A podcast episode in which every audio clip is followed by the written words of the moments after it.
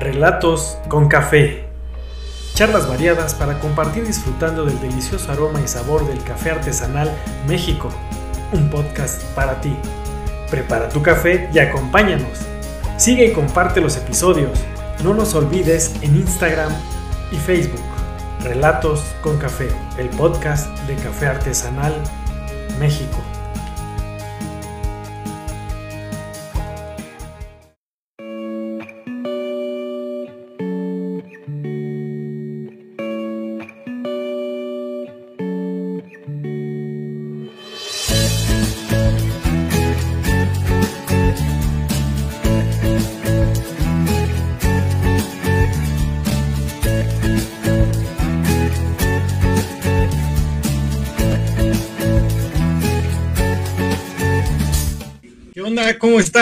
Eh, te doy luego la bienvenida a una edición más de Relatos con Café, el podcast de Café Artesanal México.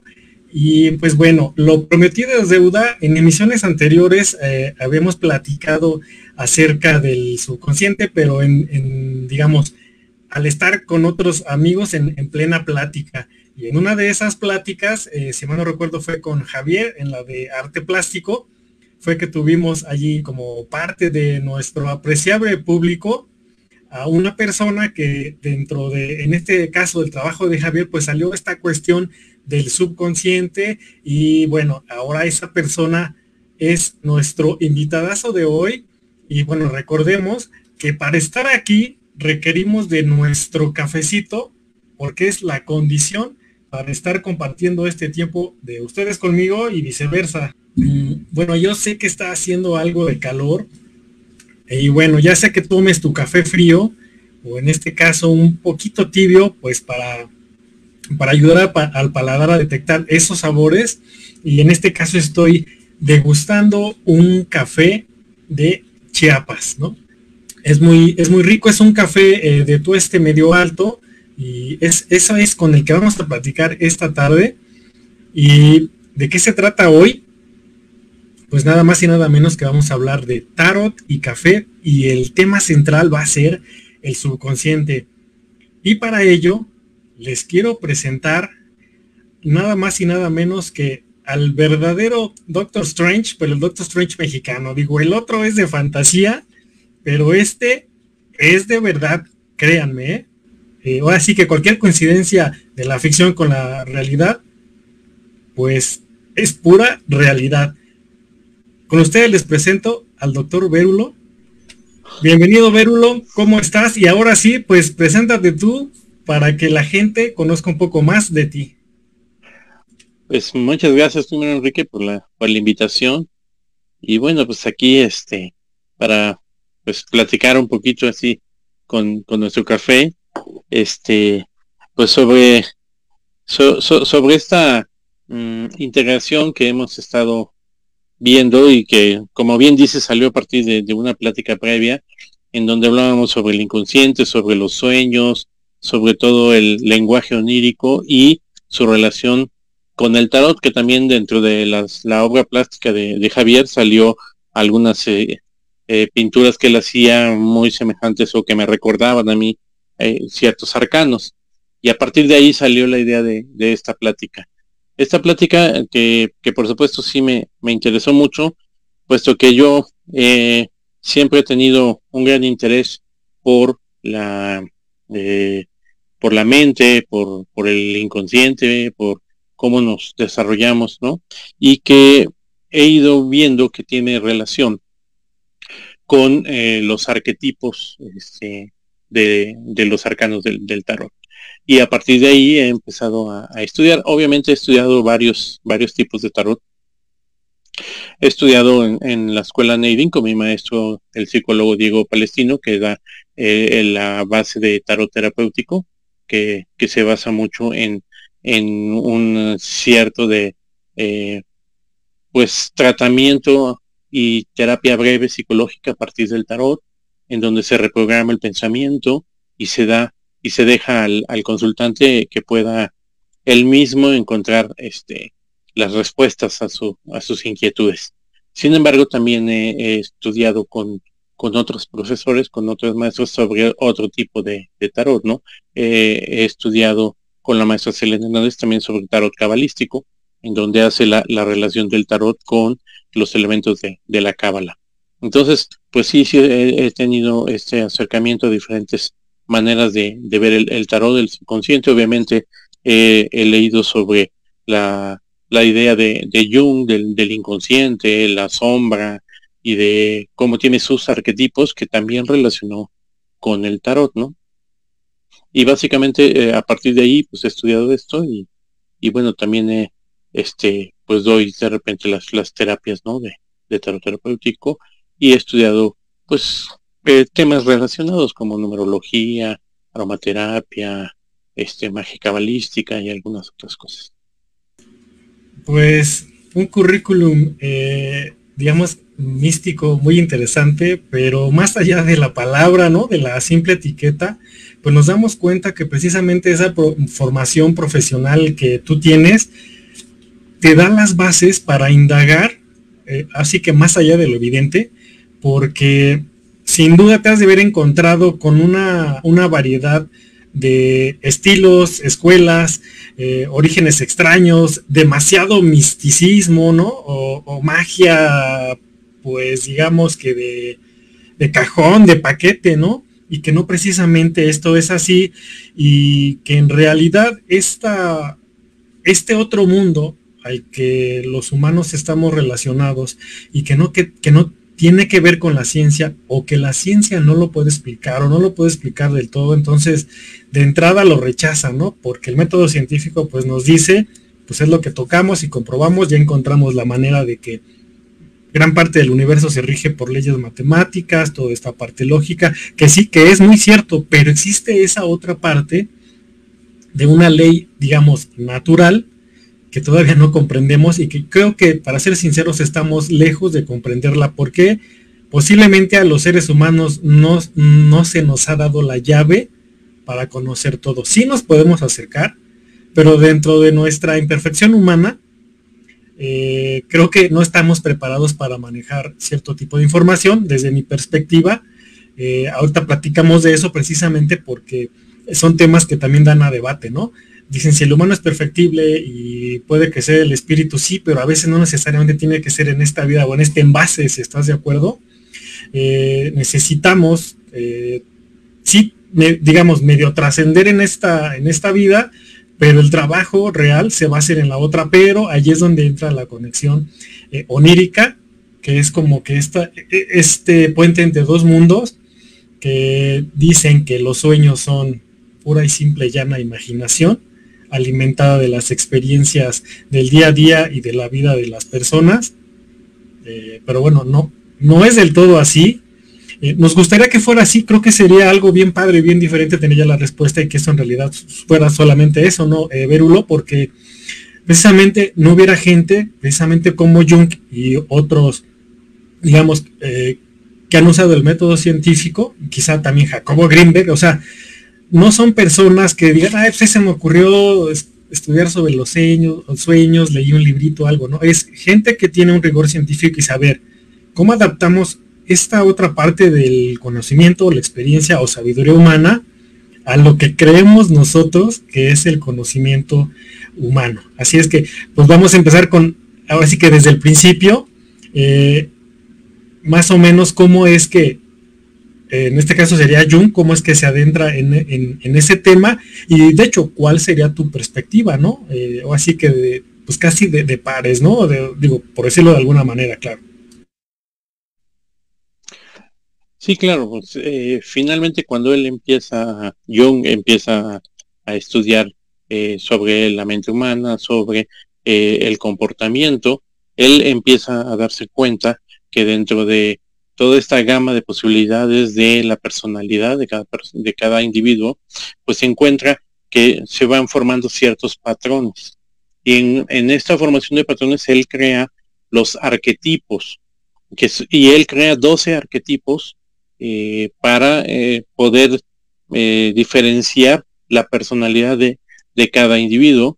Y dentro de esos 12 arquetipos después empieza a ver que hay conexiones con los arcanos del tarot. Los arcanos mayores son 22 y entonces eh, él hace conexiones de estos 22 arcanos con los 12 arquetipos que, que él tiene. No, no, no formula 22 arquetipos, formula 12 y de ahí algunos eh, arcanos pues pueden coincidir en cierto arquetipo o en uno o más arquetipos para que haya esa correlación con los 12.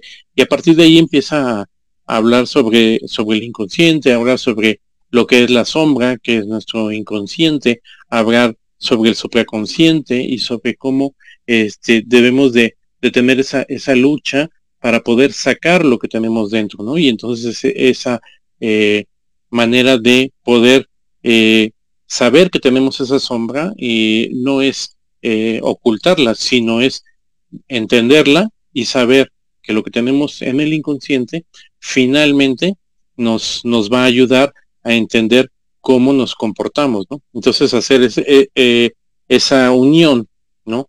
Entre nuestra sombra con el consciente, con el superconsciente y poder de ahí manera evolucionar.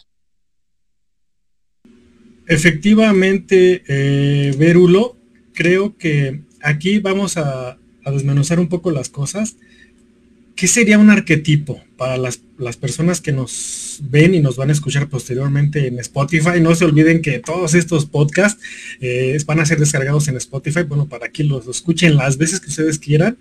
Eh, sí, pues, ¿qué es un arquetipo, no? Porque dicen, ah, empezaron las palabras raras, ¿no? Eh, ¿A qué nos referimos? Y, y por qué es que un arquetipo tiene que ver con algo del subconsciente, ¿no? O sea, en algo que es tan subjetivo, cómo es que le damos una estructura, por decirlo de alguna manera, Verulo.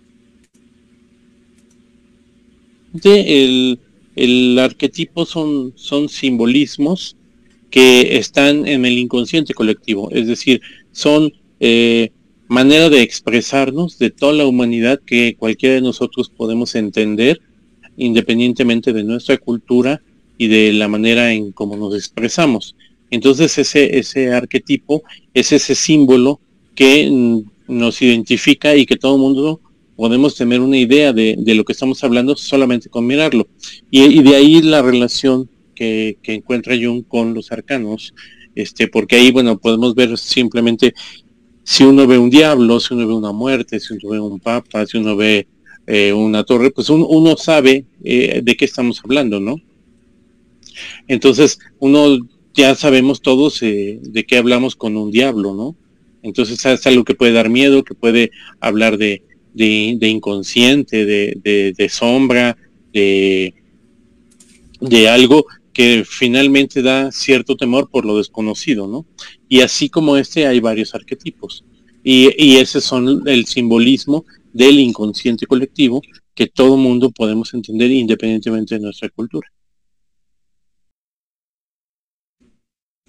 Ah, estuve muteado, ok. Sí, es, así pasa en el en vivo, ustedes disculparán. Bueno, eh, les, les, preguntaba a Berulo que si podía explicar en este caso lo que significa el diablo, porque la gente luego pues se espanta si le sale la carta, piensan que es algo demasiado torcido, que tiene que ver con fuerzas oscuras, eh, con lo malvado, con muerte, ¿no? Con todas esas desgracias. Y bueno, eh, en este caso, como decía, el diablo está en los detalles y estaría padre que dieras más o menos una definición en este caso, ¿qué tiene que ver el diablo? Si está al revés, si está al derecho, y en general para que la gente, bueno, quien vaya a consultar un tarot, pues de entrada díjole, si lo ve, pues este, tranquilos, ¿no? Esta sí son símbolos, pero hay que esperar a lo que te dice, en este caso, el intérprete. Sí, claro. Este, finalmente, eh, lo que tenemos que ver es el, simbolismo y no necesariamente puede tener una connotación necesariamente eh, fatalista o, mala, ¿no? Simplemente pues yo creo que lo que tenemos es que aprovechar lo que nos está diciendo para ver si eh, tomamos esa fuerza que te puede dar también, o sea, porque dentro de todo, pues no, no es una que haya algo, cartas buenas y malas, ¿no?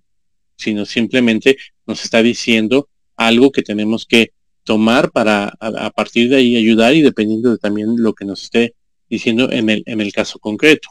Entonces, yo creo que este pues generalmente no, nos habla de, esa, de fortaleza, de buscar eh, placeres, de buscar eh, el, triunfo de, de, alguna manera, ¿no? Aunque a veces conlleve el someter, el conlleve el, el que nos hable de, una sombra, de un inconsciente, de sacar los deseos que tenemos reprimidos.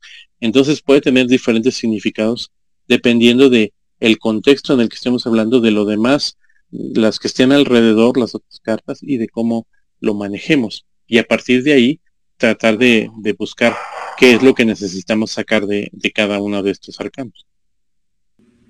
Aquí creo que es importante también comentar que la consulta de, en este caso de, del tarot o esas eh, cartas con imágenes que suponen un determinado significado, eh, no necesariamente tienen que ser con cuestiones futuras. ¿A, qué me refiero? Que no es como que para predecir el futuro, que sí quizá en la lectura eh, vayan saliendo esa tendencia o sea, no precisamente quiere decir que sirva en exclusivo para eso, porque a veces ese futuro, pues no es ni para mañana, ni para un mes, o sea, es un futuro a veces pues, lejano, ¿no? No tiene una fecha, ¿no? Entonces, es lo que sí hay que considerar porque creo que muchos piensan que es como para descifrar enigmas y todo eso, ¿no? Tiene que ver más con el carácter de la persona, con cómo tiene que desenvolverse en la vida y en determinadas situaciones que quizá tienen que ver también con un pasado o el presente inmediato.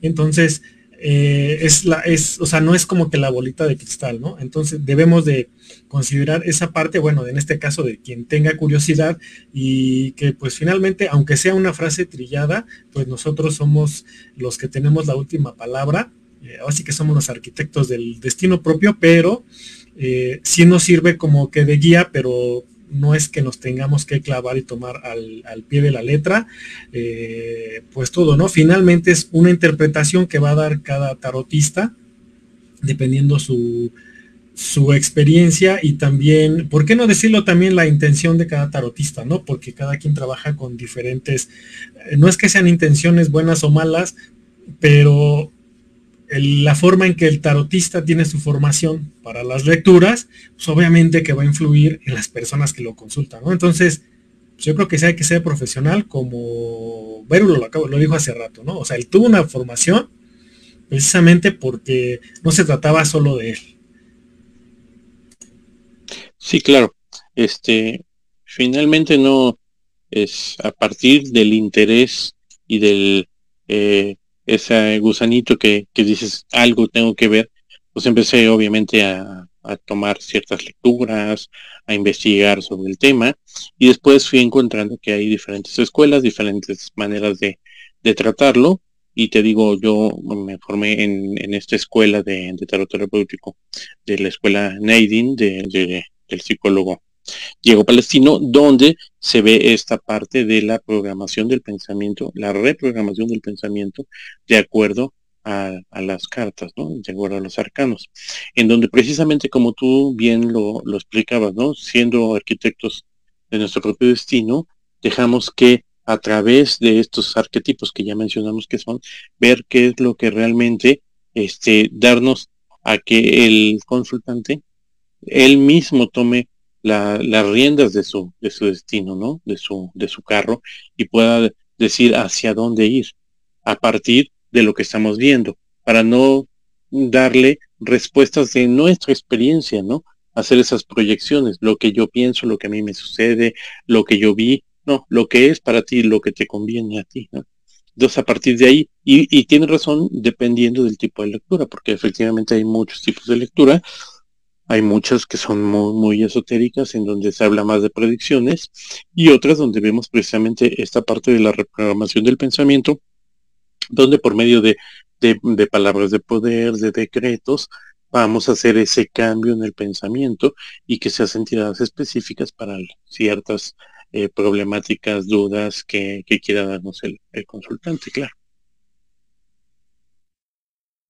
Eh, muy bien, creo que esto es, es puntual, pues, para que la gente sepa que existen profesionales del tarot y como en todos lados, pues también hay charlatanes, ¿no? Quienes nada más quieren hacer, eh, pues, mal uso y más que nada negocio de, de la sinceridad humana, porque es gente vulnerable a veces la que se acerca, ¿no? A una consulta porque tiene algo que resolver en su vida en ese momento, trabajo, salud y pues lo clásico, ¿no? Que es el amor, que es lo que más yo creo que a las personas les, les mueve el tapete, ¿no?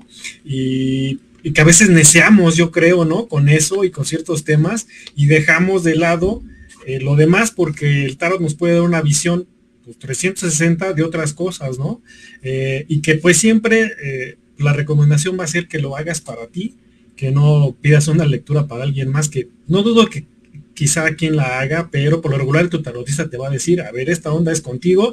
Y ahorita Vero también nos va a decir qué es lo que hace un tarotista antes de leer precisamente para no proyectarse y no contagiar a la lectura de lo que pues así que no le corresponde.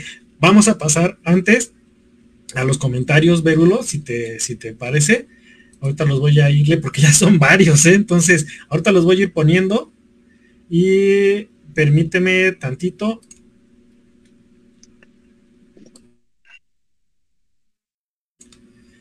Ok, vámonos, vámonos así que tendidos desde el principio y saludos, saludos de Rosalía Peña, nuestro estimado y queridísimo Paco que ya está aquí, pues ya sabemos, Claudia Ram, eh, Francisco Mérida, Vérulo, ¿qué tan importantes? Vamos a hacer unas dos, tres preguntas, Vérulo, para, para irnos este, así que tendidos.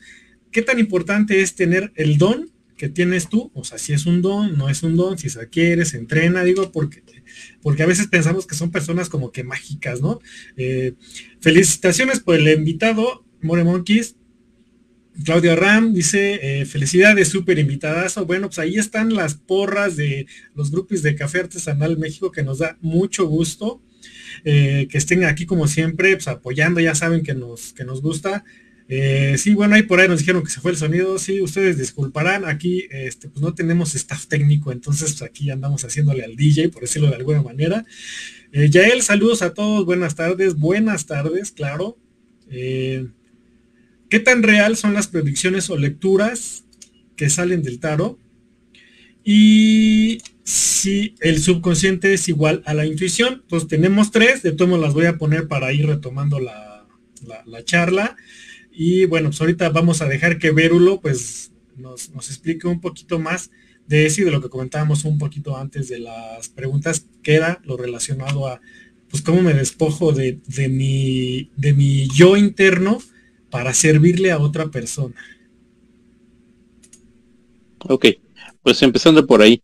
Eh, empezando por ahí, tendremos que ver que en este tipo de, de, de terapias lo que tenemos que hacer es, primeramente, eh, guiarnos precisamente por eh, eh, el, mismo tarot por los arcanos, ¿no? Se trata de lo que esté ahí, lo que veamos, es lo que tenemos que decir, no lo que yo quiera hacer, no lo que a mí me funciona, no lo que yo creo, o sea, no proyectarnos, sino tomar en cuenta lo que estamos viendo.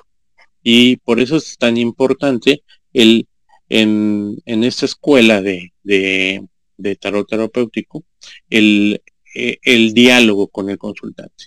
O sea, no se trata como en los eh, en las lecturas eh, adivinatorias, esotéricas o de otro tipo, no se trata de que nosotros digamos lo que pensamos o lo que sea, se trata de que entre el consultante que es experto en su vida, que es el que tiene el problema, la problemática, y yo que soy experto en ver los arquetipos, podamos construir eh, los decretos y ver lo que realmente requiere y necesita. Entonces, eh, en este tipo de lecturas de, de terapéutico es un diálogo, es, está basado eh, en, en la metodología de la terapia breve, en donde tenemos que hacer un encuadro del problema, ver qué es lo que realmente quiere preguntar específicamente para que a partir de ahí podemos encontrar lo que estamos viendo y decir y construirlo juntos y poner a chambear al consultante. O sea, no, no es el, el clásico este predictivo, esotérico, que yo te voy a decir todo, tú no más vienes a escucharme, a que yo te diga lo que yo creo, sino de construirlo y de hacer que, que trabajemos juntos. Entonces, este es la manera en que no te vas a proyectar y es la manera en que vas a ayudar realmente a que saliendo de ahí diga, me sirvió por esto, porque ya sé qué puedo hacer, ya sé qué no me funciona y ya sé qué es lo que ahora puedo lograr. De ahí la importancia.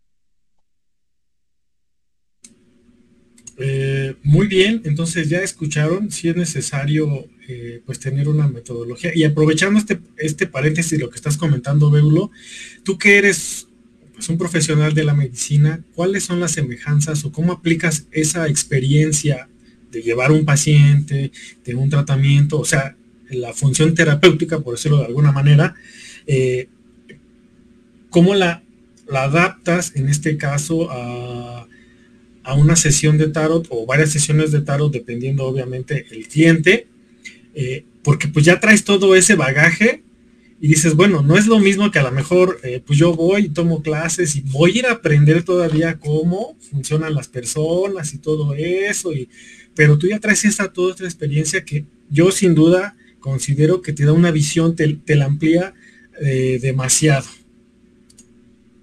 Así es pues por supuesto que, te da otra visión, por supuesto fue eh, lo que me orilló a buscar otro tipo de, lecturas y de, y de manera de abordarlo, puesto que en la mayoría tú, en las predictivas, por ejemplo, tú, tú ves y, y encuentras el, el, problema, ¿no? Pero lo demás ya tú lo tienes que decir y, y como tú lo entiendas.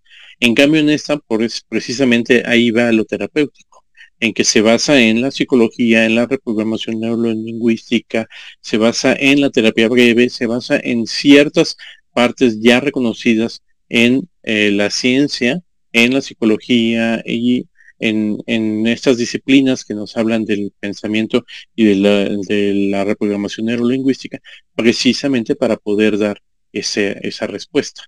Entonces, ahí fue donde yo cuando encontré esta escuela, Nadine, pues dije, pues de aquí soy, porque aquí sí me está dando la terapia que debo dar y cómo darla, ¿no? Y, precisamente por mi información médica, pues dije, bueno, sí, no me quedo en el diagnóstico y entonces el tratamiento, ¿cómo, no? Exacto. Por eso decimos que Verulo es el verdadero Doctor Strange mexicano, porque es todo profesional. Y bueno, entonces ahí con las preguntas es, ¿en realidad el subconsciente es igual a la intuición? Y si son reales las lecturas que, más bien las predicciones o lecturas que salen del tarot de O sea, ¿qué tanto de eso se hace realidad? Ok, hay, hay diferentes maneras de, verlo. Obviamente, una, gran parte, por ejemplo, bueno, primeramente, eh, tenemos que diferenciar entre lo que podemos lograr y cambiar dentro de nuestro pensamiento con este tipo de lecturas y lo que es una lectura predictiva en donde pues te pueden decir lo que va a pasar o no y dependiendo de cómo sugestiones y cambies el pensamiento de la persona va a ocurrirle o no. En cambio, si tú te basas en lo que eh, realmente proyecta inconscientemente, entonces en ese momento sí podemos tener ese diálogo terapéutico entre el cliente y, y el y, el lector para que podamos realmente saber que eso que va a pasar lo puede lograr, ¿no? Son posibilidades que él puede hacer, ¿no? Entonces, sí, sí es real lo que ves y sí eh, me ha tocado en algunas ocasiones que, que me dicen que no, que no es y lo volvemos a hacer y, vuelve a salir, vuelve a salir hasta que finalmente lo aceptan, ¿no? Pero es una parte de, de la misma negación ante la problemática. Y, y, y dependiendo de la otra pregunta, pues este, la, la intuición es esa parte de, de, poder este, tener esa conexión con nuestra sombra, con nuestro inconsciente y de saber cosas que uno intuye que van a pasar, es decir, que uno prevé o que uno siente que pueden pasar, pero no es lo mismo que el subconsciente. ¿no? La intuición es esa parte que a lo mejor se asoma un poco de, del, del, subconsciente, pero no, no, no es lo mismo. Y la otra pregunta al principio era la del don. Este, para este tipo de, de, lecturas, pues es, es, una formación este, que se hace y se, y se aprende. Entonces, obviamente se, se menciona para las lecturas más esotéricas y que sí deben, pero para este tipo de, de, lecturas que van más enfocadas a, a los arquetipos, al subconsciente, sí se aprende, sí se aprende, sí lo puedes ver Y, pues hay para eso estas escuelas y estos cursos donde tú lo aprendes muchas veces, este, te interesa de, después de tener una sesión de ver cómo funciona y cómo si se hace la reprogramación del pensamiento, que entonces te interesa tanto dices voy a estudiarlo. ¿Para qué? Para usarlo conmigo mismo, a lo mejor no para hacerlo como, como terapeuta, pero para hacerlo en, mí mismo. Y eso pues es una, es una gran ventaja de esta técnica. Y precisamente hablando de decisiones, nos preguntan, Claudia, que ¿por qué decidiste tarot terapéutico? Como tú dices, hay varios tipos de lecturas. Eh, ¿Tiene que ver, digo, con tu formación profesional o qué fue lo que te, eh, pues ahora sí que lo que te animó a, decidirte en especializarte en esa, en esa otra parte? Y bueno, también aquí otra pregunta que nos hacen es, eh, ¿cómo saber cuando se está frente a un charlatán, ¿no? O sea, hablando de, de terapia, por decirlo así, si yo acudo, en este caso, que yo alguien necesito ayuda y a lo mejor lo, convencional siento que no, no me ha funcionado, eh, prefiero ir a una terapia alternativa que en este caso sea la tuya, pero tu formación es diferente. Entonces, ¿cómo la gente pues también puede protegerse de, de esa parte, Verulo? Bueno, eh, ¿Por qué decidí esta terapia? Pues precisamente porque me daba la parte terapéutica, que es lo que yo he conocido desde que entré a la escuela de medicina, desde la facultad. Pues yo dije, hay que tener el diagnóstico para saber el tratamiento. Y entonces, pues me hacía falta esa parte, ¿no? Independientemente de, de que en la parte esotérica y la parte eh, de la hermenéutica y de la cábala y de muchas cosas también me gusta y también lo hago y también me gusta de igual manera la, la, astrología, aunque la, también la, la, la, parte astrológica le llevo a la parte psicológica para unirla a, la parte de la psicoastrología, ¿no? Pero también eh, la cábala, por ejemplo, nos habla de, de cómo tenemos que llevar a cabo el camino en esta vida para regresar al origen, para regresar a Dios, para regresar a la luz. Y, que a partir del, árbol de la vida vamos en la cábala subiendo hasta llegar nuevamente a la, casa de, del Padre, ¿no? A la luz de donde venimos. Entonces, sí hay muchas cosas que podemos ir, ir entremezclando entre ello, pero la primera parte por la que me decidí fue porque me hacía falta la parte de, de la terapia, ¿no? De la, terapéutica. Por eso primero me metí a esta escuela y luego ya seguí con las otras que también me interesan y también manejo. Pero es, es, diferente. Y, y cómo ver un, charlatán, bueno, pues es que desgraciadamente no, no es tan sencillo. Eh, y, ahí lo vas a ver dependiendo de, de, la manera en que, en que te digan que van a solucionar las cosas. Si, si lo quieres ver más desde la parte psicológica, para regresando a eso del parte del inconsciente y de los arquetipos de Jung y esa parte este, psicoanalítica y la terapia breve, pues sí, te tienen que decir que, que vas a hacer eso y tienes que ver que haya los decretos, que haya palabras de poder, que se vea ese diálogo. Pero si es nada más la otra parte más así como esotérica, pues ahí definitivamente no, no, este, no te va a dar los mismos resultados porque es nada más lo que te digan y tú realmente nada más vas a escuchar y a ver qué, qué pasa. Entonces sí, sí es difícil y para eso sí se requiere este, pues que tú tengas el, el poder de saber decir, bueno, lo que yo quiero y lo que necesito que me ayuden es que me den ciertas razones y, lógica en las cosas, ¿no? Entonces, este, pues sí es un poco complicado y sí hay, eh, pues sí, diferentes, este, lecturas que, finalmente no te van a dar los mismos resultados, pero no, no es tan sencillo.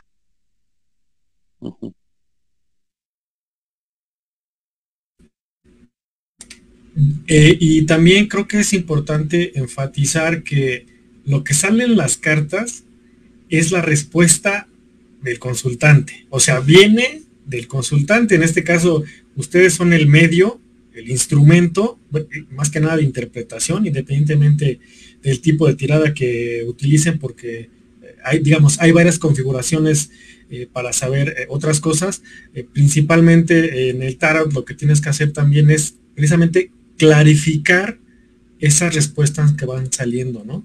Entonces eso es lo que la gente también le interesa, es, bueno, salió esto, pues, ¿qué hago con esto, no? ¿Para qué sirve? ¿Con qué me lo como? ¿Qué onda? ¿Me espanto o qué? ¿No? Entonces es, eh, hay que clarificar para, para saber hacia dónde nos podemos dirigir, pero sí es necesario que vean que no es que el tarotista, él sacó la tirada, ¿no? Es, esto es solamente una configuración física que se alinea con lo que la persona está buscando. Y bueno, vamos a ir a más comentarios, Vérulo, porque tenemos bastantes. Y qué bueno, siempre nos gusta que participe la gente.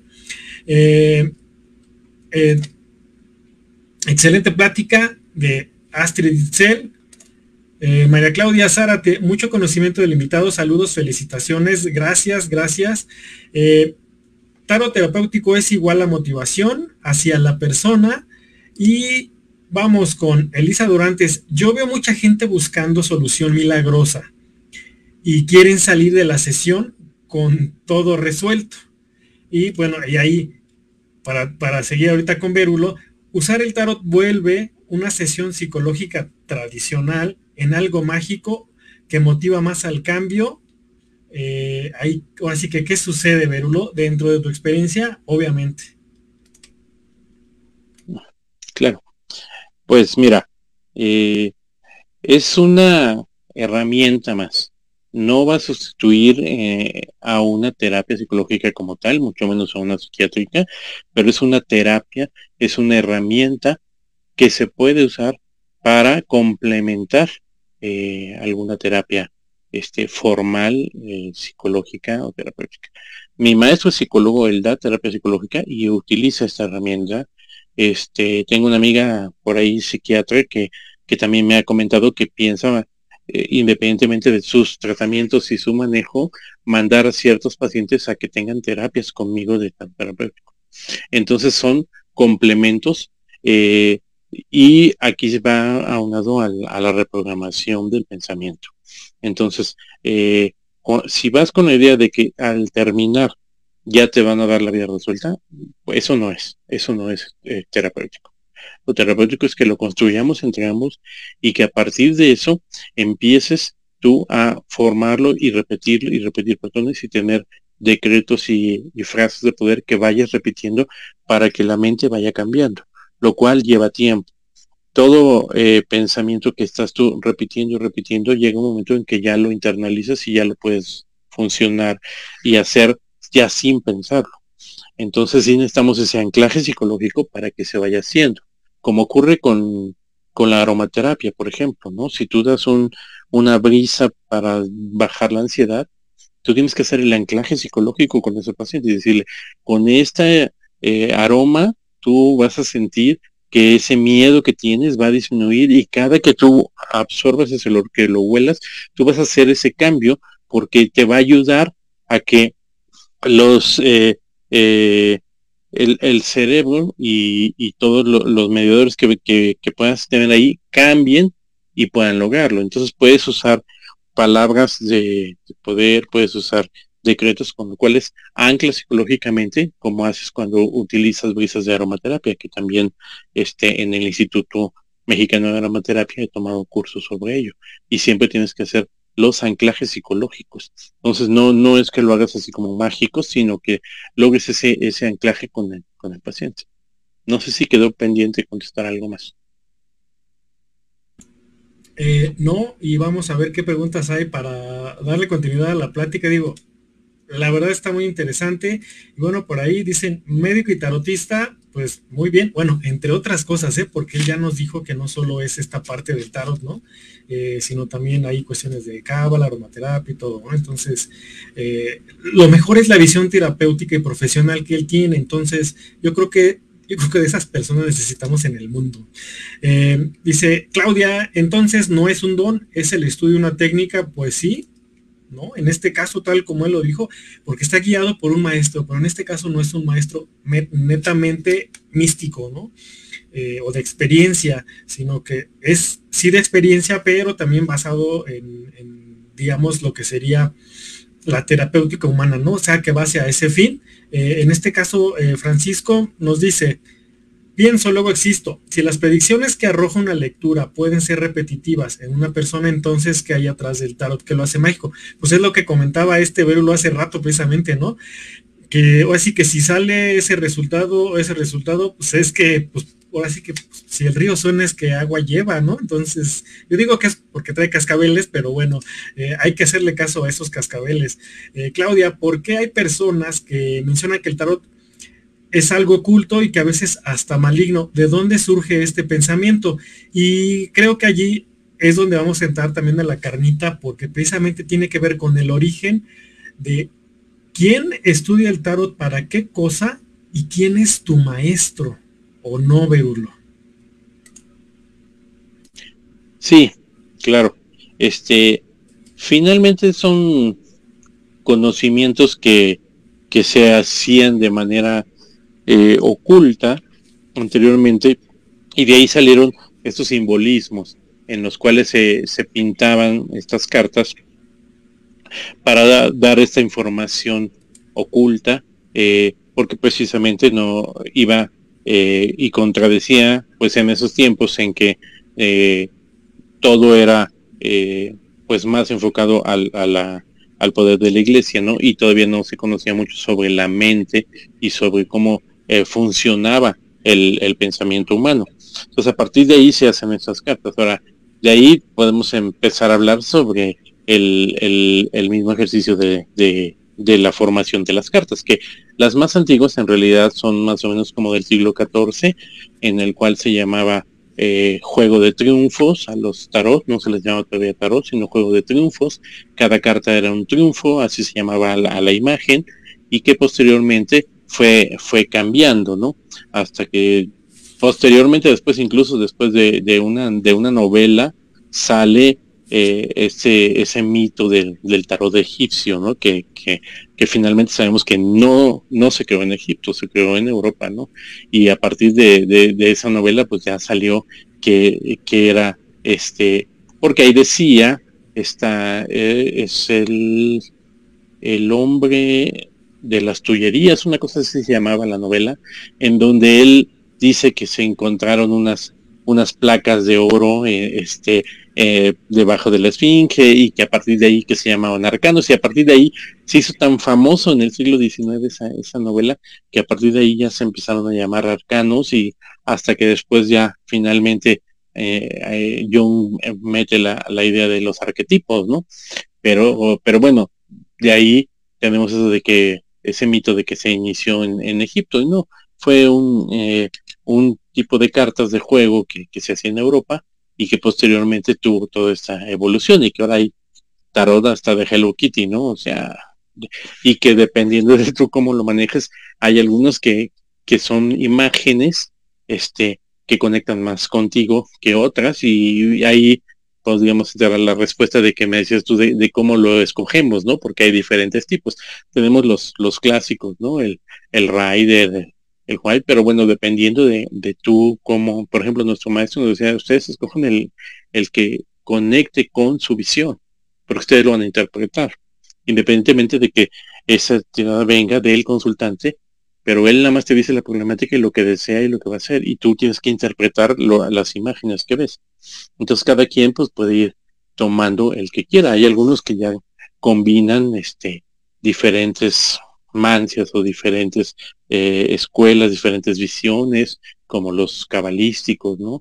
En donde ya mezclan eh, la cábala, mezclan las letras hebreas, que casualmente son, ya sabemos que no hay casualidades, ¿verdad? Pero casualmente son 22 letras hebreas y 22 arcanos mayores y cada uno se corresponde. La astrología, que finalmente son 12 signos más 10 planetas astrológicos, da 22 también y también se correlaciona, etcétera. Entonces hay una serie de, pensamientos, de, culturas y de, de, de manera de interpretar el mundo que finalmente todo se va relacionando y al final todo es parte de lo mismo, ¿no? Efectivamente, y nos hiciste regresar un poquito a la historia y para completar yo creo que también esta parte, porque es interesante eh, recordar los orígenes precisamente, que no, no es el egipcio, como bien lo apuntó Berulo, es que a veces luego en la historia queremos acomodar las cosas, ¿no? Para que sean más místicas, más misteriosas. Y bueno, los registros, eh, digamos, con los que se cuenta es de 1332 sobre las barajas de tarot, precisamente las de las de Rider White. Y bueno, los reyes españoles en el siglo XIV prohibieron precisamente estos juegos que eran juegos de azar y de apuestas y pues más o menos de predicción. O sea, son los orígenes, ¿no? O sea, imagínate a la gente en el medioevo, pues mucha gente no sabía leer, por eso es, esa razón es también que la cuestión pictórica, la imagen, era la representación de ideas, lo que surgió como un juego, pues bueno, pues fue dando pie a lo que fue, este, pues, obviamente las apuestas, la adivinación, etc. Pero esto es para explicar el contexto, el contexto en cómo surge el tarot y por qué, cuál era el contexto social de la época, ¿no? O sea, yo no sé leer, eh, si yo fuera el, tarotista de ese tiempo, o el jugador, o sea, imaginen, un jugador, son jugadores los que empezaron a, a, hacer esta onda del tarot, ¿no? O sea, de inicio, ¿no? O sea, por diversión, por negocio, por lo que sea, seguramente era gente que no sabe leer ni escribir, pero eran tradiciones orales, se van a interpretar imágenes, se usaban de la experiencia, y en el medievo, pues obviamente ese tipo de cosas estaban a flor de piel, ¿no? Y bueno, continuando un poquito con esta parte de la palabra de origen de tarot, eh, se, se, presume dentro de algunas cosas que viene de la palabra italiana tarocchi, que quiere decir triunfos, ¿no? Y que era parte de, pues, de un juego de barajas precisamente que se había comentado en, ese tiempo. Y bueno, y también era el juego de barajas era Tarok, ¿no? O sea, con K. Para, es más o menos para ir viendo cómo fue la modificación lingüística, ¿no? A quienes hacen los tarots ahora hoy en día, bueno, en Francia se les llamó tarotiers y en Alemania también existió un juego de cartas que se llamaba Taroch. Entonces, este es parte del contexto que estamos nosotros mostrando, pues para darle eh, pues la justificación de vida a este, esta actividad, eh, digamos, que inició como un juego, pero que se descubrió que estaba relacionada con ciertos acontecimientos de las personas y que se pudo, digamos, darle una cierta estructura ahora precisamente para que la gente que en todos los tiempos va a buscar este tipo de cosas, pues se acercar, ¿no?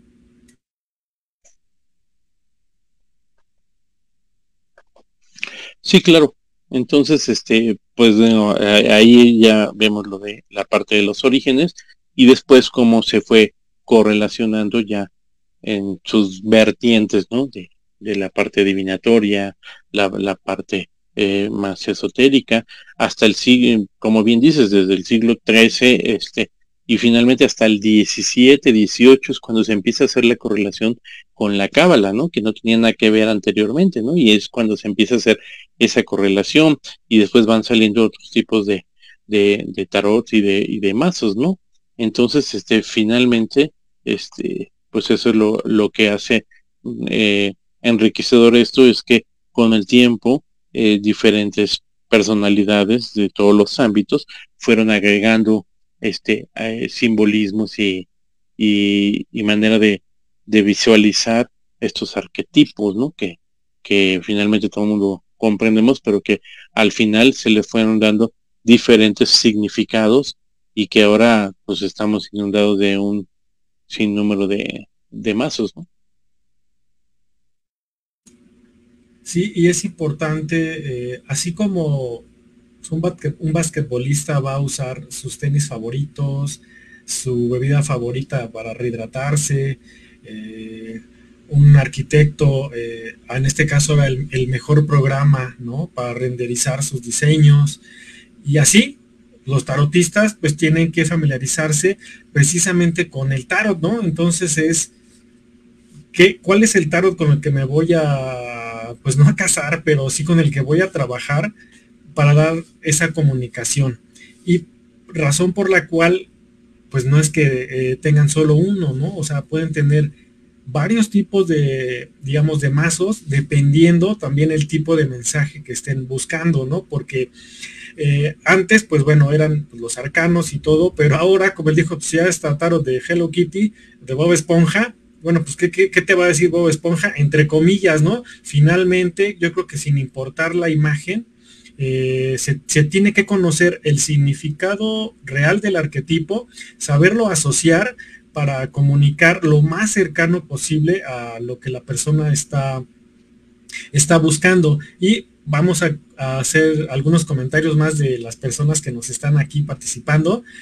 Dicen, 23 10 del 74, cuando comenzaste a fluir, el viernes me limpiaron sin trabajo y sin amor, gracias. Bueno, creo que eso parece una especie de lectura. Eh, vamos a ver ahorita a ver cómo nos da chance. Ah, bueno, aquí también pues, está involucrada la numerología, ¿no? O sea, ya es lo que va saliendo. Y Francisco Mérida, si hay tarot terapéutico y tarot adivinatorio, entonces ¿cuántos tipos de tarot hay y cuáles en ellos en resumen? Pues sí, en resumen, porque creo que la respuesta es muy vasta o no, verlo. Sí, sí, este, hay, hay diversas maneras de, de, verlo, este, y de, y de hacer las lecturas, ¿no? este, si, si buscas algo más formal para reprogramar tu pensamiento, pues sí se requiere que sea un tarot terapéutico con escuela psicológica, con escuela este, bien formada, porque eh, precisamente es lo que comentábamos con, con mi maestro de, la escuela Neidin, que actualmente ha, surgido que muchos hablan de, tarot terapéutico sin que sean realmente terapéuticos, y precisamente para quitarle ese, ese esa etiqueta mala, ¿no? Entonces, para que no digan de que es esotérico, que es de otro tipo, pues ahora ya muchos dicen es terapéutico, pero no necesariamente nada más porque lo digan, lo tiene que ser, tiene que llevar cierto conocimiento, eh, eh, el, el, tener esta uh, fusión con, con la terapia psicológica breve, con ciertos eh, mecanismos que realmente habla, abren de, de, ese diálogo con el este consultante, ¿no? Entonces sí, sí hay varios, sí hay diferentes.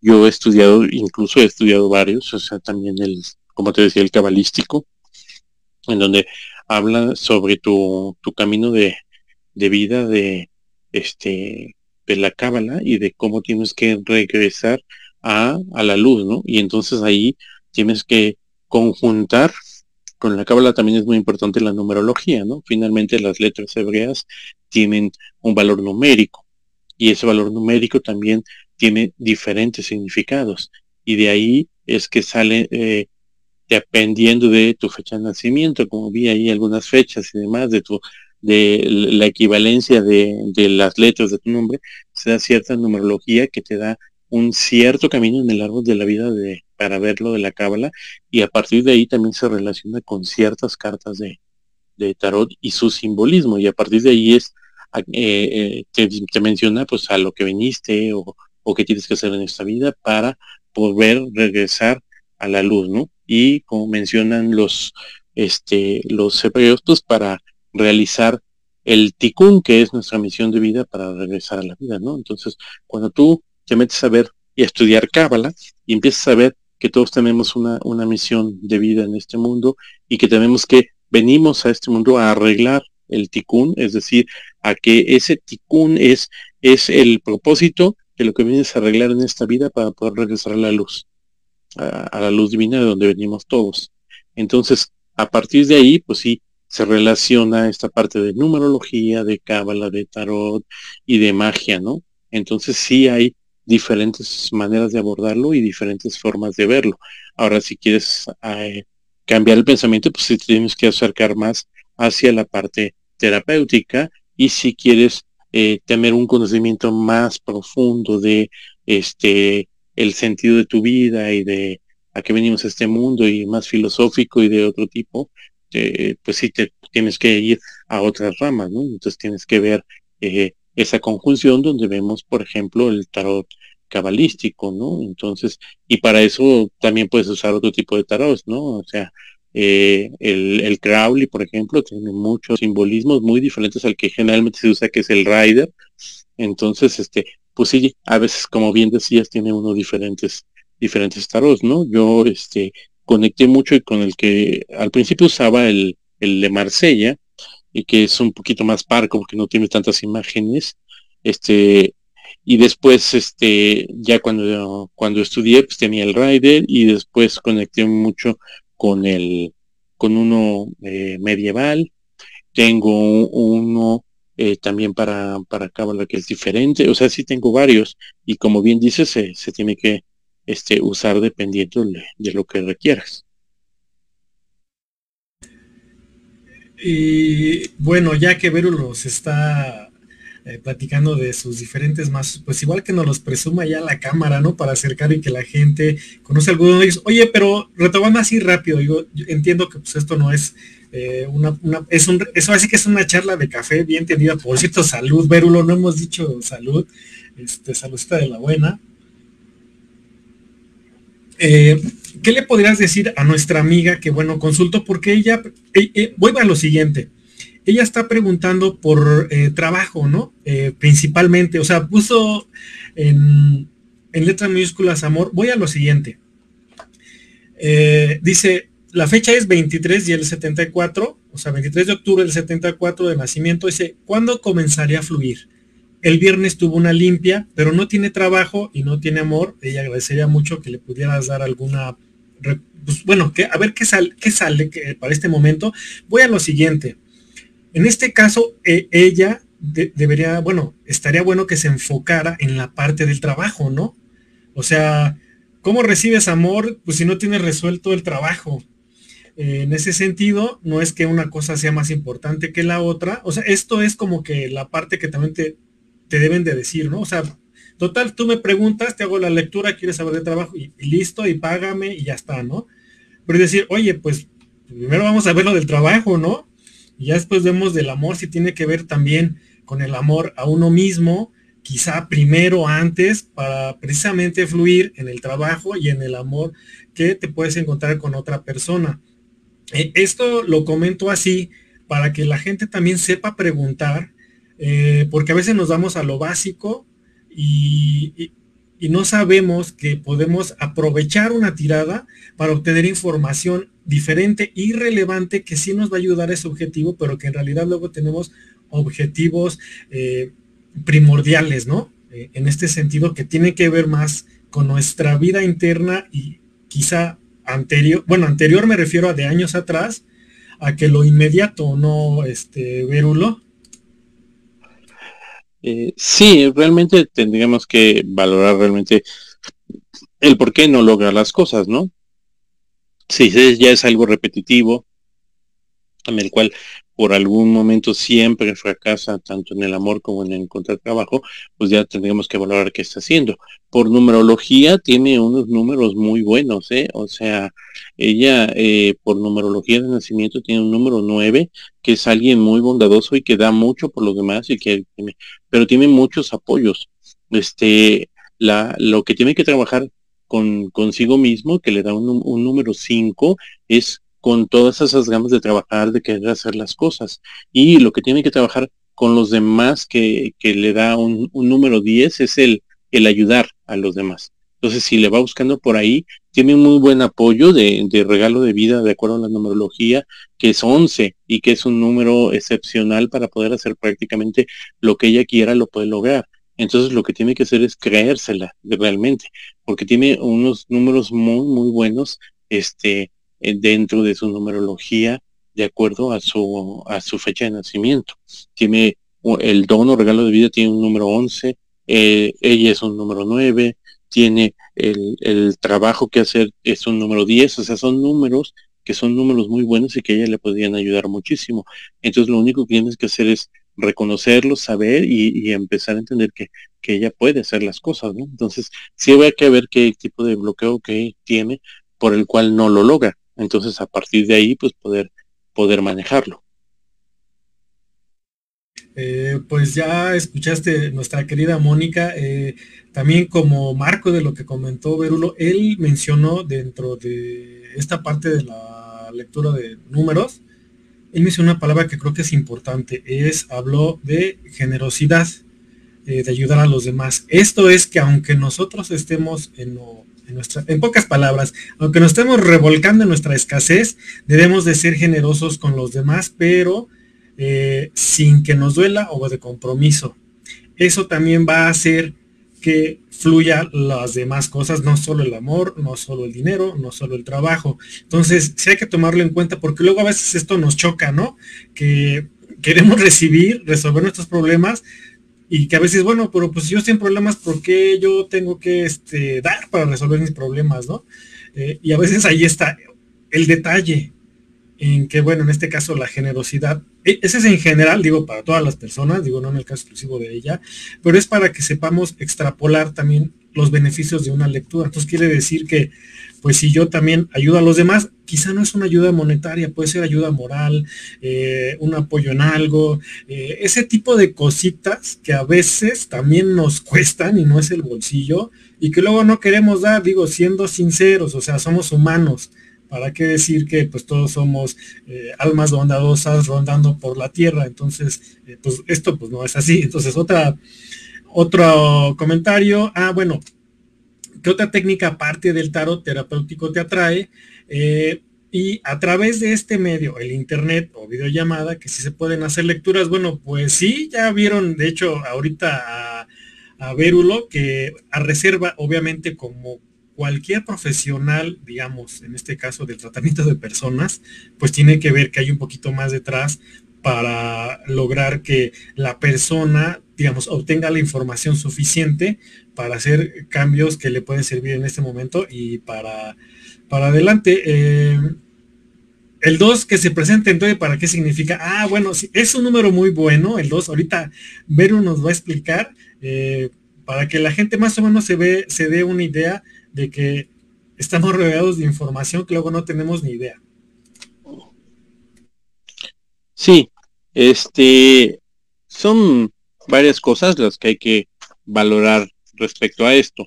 Este, pues ahorita, por ejemplo, como bien dices, en este año que tenemos tres números dos, pues es algo muy significativo. El, el, número dos es, es el, trabajar en equipo, el trabajar con el otro, el, el estar con el otro y la unión de también de los opuestos, ¿no? Eh, el hacer cosas en pareja, el tener toda esta eh, facilidad de buscarlo, ¿no? Y finalmente ya cuando lo sumas y ya 2022 te da seis, entonces es, es un, uno de los primeros números que ya hablan de una conciencia más elevada.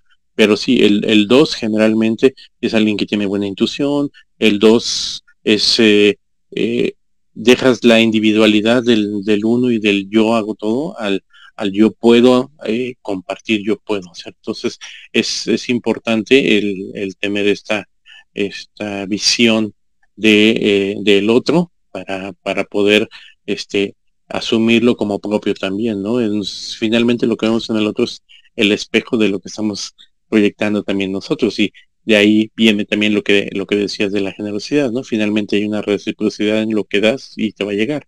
Y el 2 precisamente nos habla de esa unión. Efectivamente, y también el 2 eh, nos habla de los equilibrios, ¿no?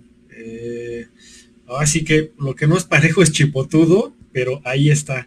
Eh, entonces, es importante también considerar estas cosas porque a veces no necesitamos hacer los supercambios, sino pequeñas acciones que en algún momento van a tener un retorno. Ojo, el retorno no siempre es cuando uno lo quiere o uno lo espera. En este caso, los tiempos, bien, así que los dicen que los tiempos de Dios pues son los de Él, no los de nosotros. Y eso hay que tenerlo en cuenta porque yo creo que te mentirían si alguien te, da una fecha para algo en una lectura de tarot. Quizá te puede aproximar, dar un estimado de un mes de tiempo y aún así, la neta no te lo tomes literal porque si no sucede o sucede lo contrario, vas a decir que qué onda, ¿no? Que te vieron la cara. Posiblemente sí, pero eso es lo importante de saberse acercar a las personas. Por eso es que tenemos a nuestro querido Doctor Strange mexicano, porque él, él es la persona indicada, porque tiene la experiencia terapéutica, eh, digamos, profesional.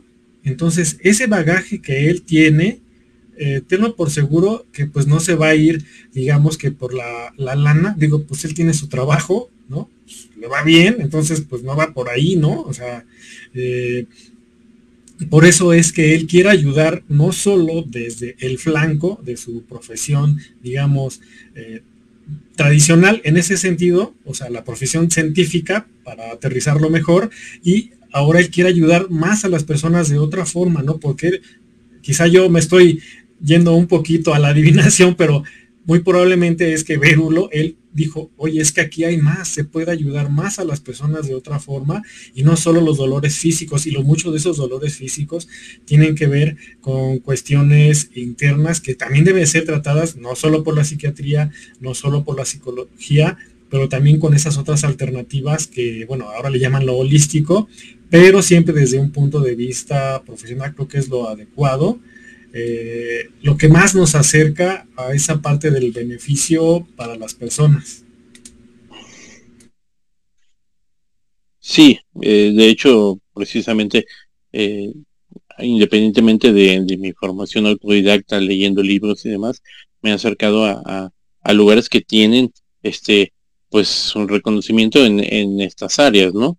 Este, finalmente la, la escuela, este, la escuela Neidin, este, es el, esta escuela como tal está reconocida por la Secretaría del Trabajo como, como un apoyo para hacer formación de tarot terapéutico. Y tienen reconocimiento de la Secretaría del Trabajo para que puedas usar esta, esta herramienta, ¿no? La aromaterapia, pues yo eh, tomo cursos en el Instituto Mexicano de Aromaterapia, ¿no? Entonces, sí, finalmente, este, hay institutos, hay organismos y hay gente seria que te puede dar esta, esta información, ¿no?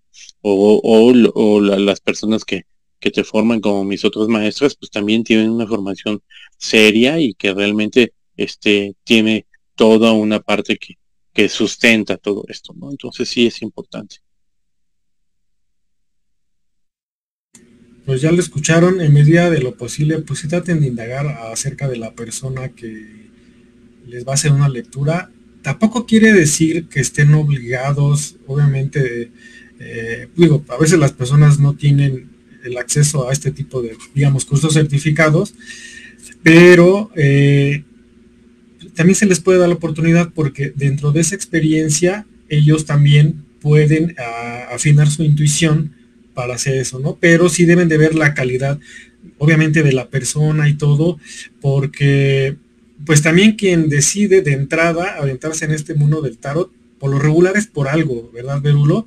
Eh, es como una especie de llamado, independientemente que nos lo hagan por la, no como en todas las profesiones, como en todos lados, eso, eso siempre va a ser así, pero ustedes van a sentir esa intuición, su intuición va a empezar a funcionar, van a sentir esa vibra. Eso sí existe, ese sexto sentido no solo es de las mujeres, es de todas las personas. Nada más que pues yo creo que hay que entrenarlo. Entonces a veces cuando sí no te vibra algo es porque allí, allí hay un detalle, ¿no? Y bueno, aquí Paco nos pregunta así rápido que si la fecha de nacimiento de una persona tiene significado místico en el tarot, bueno, quizá, pues no como tal sale, pero se puede quizá tal vez indagar acerca de, de para qué vino la persona, ¿no? ¿Cuál sería su, su posible misión eh, en esta vida? Sí, eh, básicamente lo, lo, puedes ver más con este con numerología o con astrología para ver la misión de las personas, ¿no? Con ambas puedes saber de acuerdo a la numerología, este, que, cuál es la misión, qué es lo que tiene que trabajar con él, con los demás y qué, y qué es lo que puede hacer. Y con, y con astrología también se puede saber mm, eh, lo, lo, que tiene de potencialidades para, para realizar. Obviamente al, al, conjuntar ambos conocimientos, sí puedes tener una eh, aproximación a, a, qué arcano te corresponde finalmente esa numerología, eh, tanto de nacimiento como de nombre, este, y ya a partir de ahí, pues tener otro tipo de, de ampliación del, del, por qué y para qué estamos aquí, ¿no? Finalmente, porque tanto la fecha como el nombre es muy, muy importante, ¿no?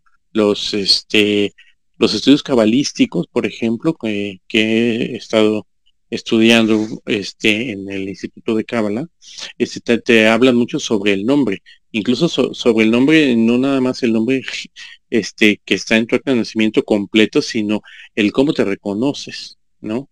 Entonces no es lo mismo que, te digan Enrique o te, digan Quique y tú cómo te reconoces desde pequeño. Y entonces a partir de ahí ese nombre ya te da una personalidad incluso.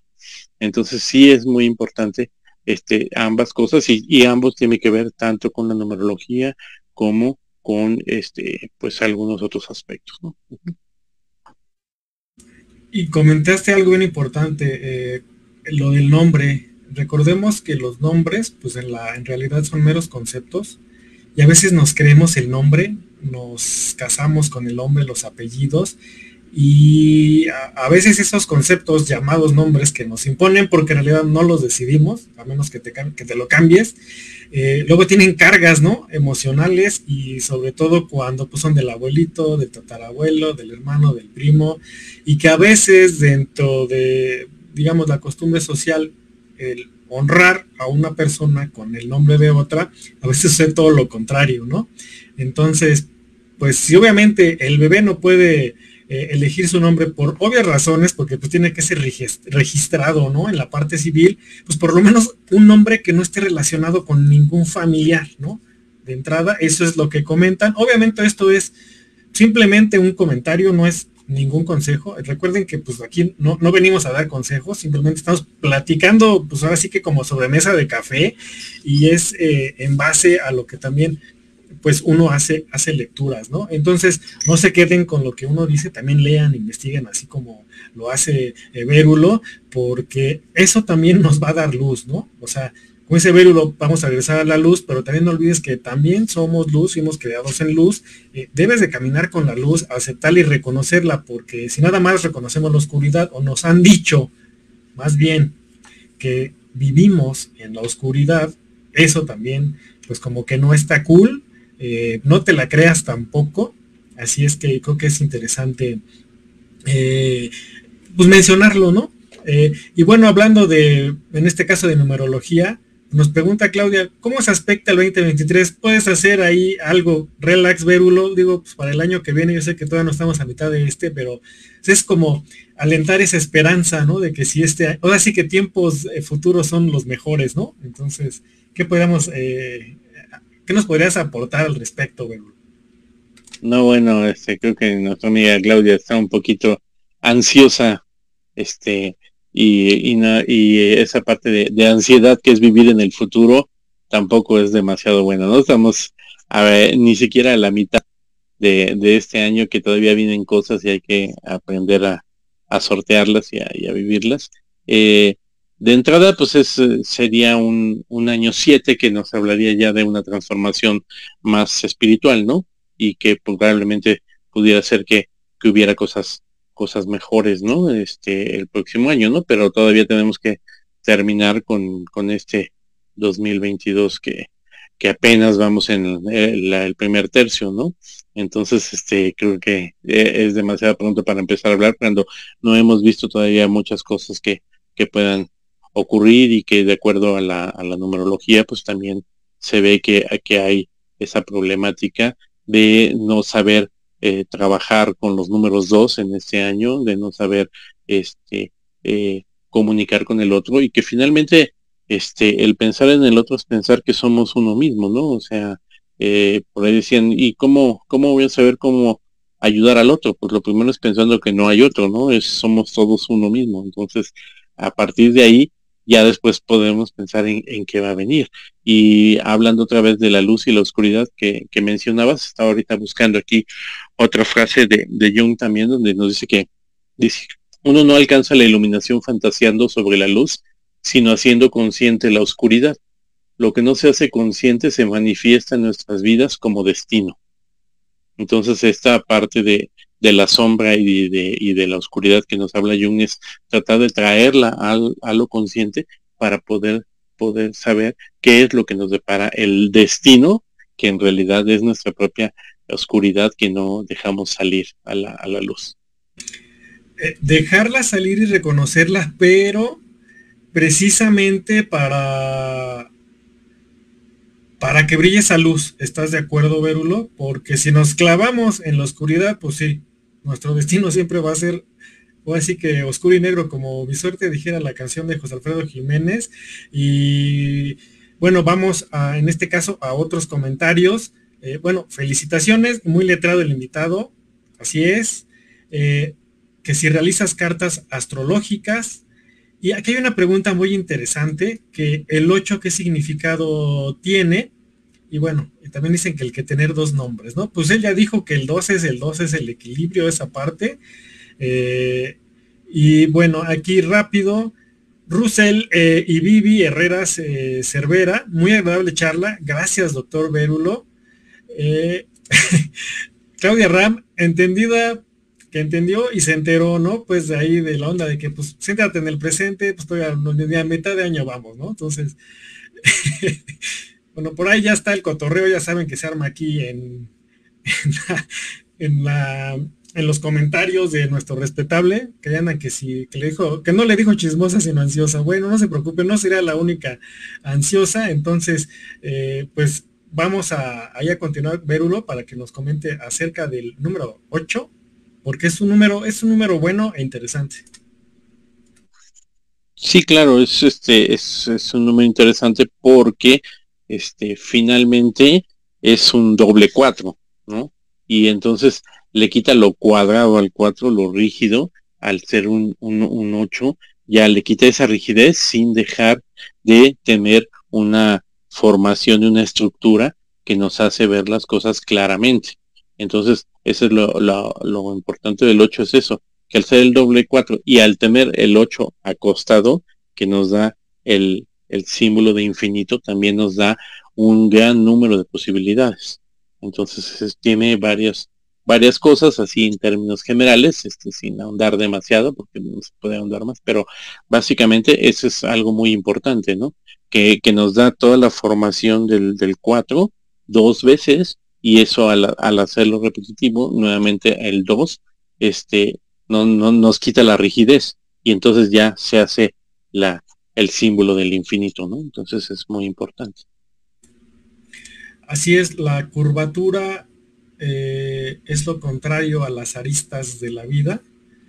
Entonces también por eso es que en psicología, eh, digo yo no soy psicólogo, obviamente, pero las cosas picudas son las de rechazo, ¿no? Las que son agresivas y pues lo redondito es, es digamos que lo es lo, lo agradable, ¿no? Bueno, eso simboliza, digo, a muy, muy, muy grandes rasgos, obviamente, eh, entonces, es lo curioso, o sea, cómo es que tiene que ver también, ¿no? Con la, con la simbología. O sea, no es de gratis, en pocas palabras.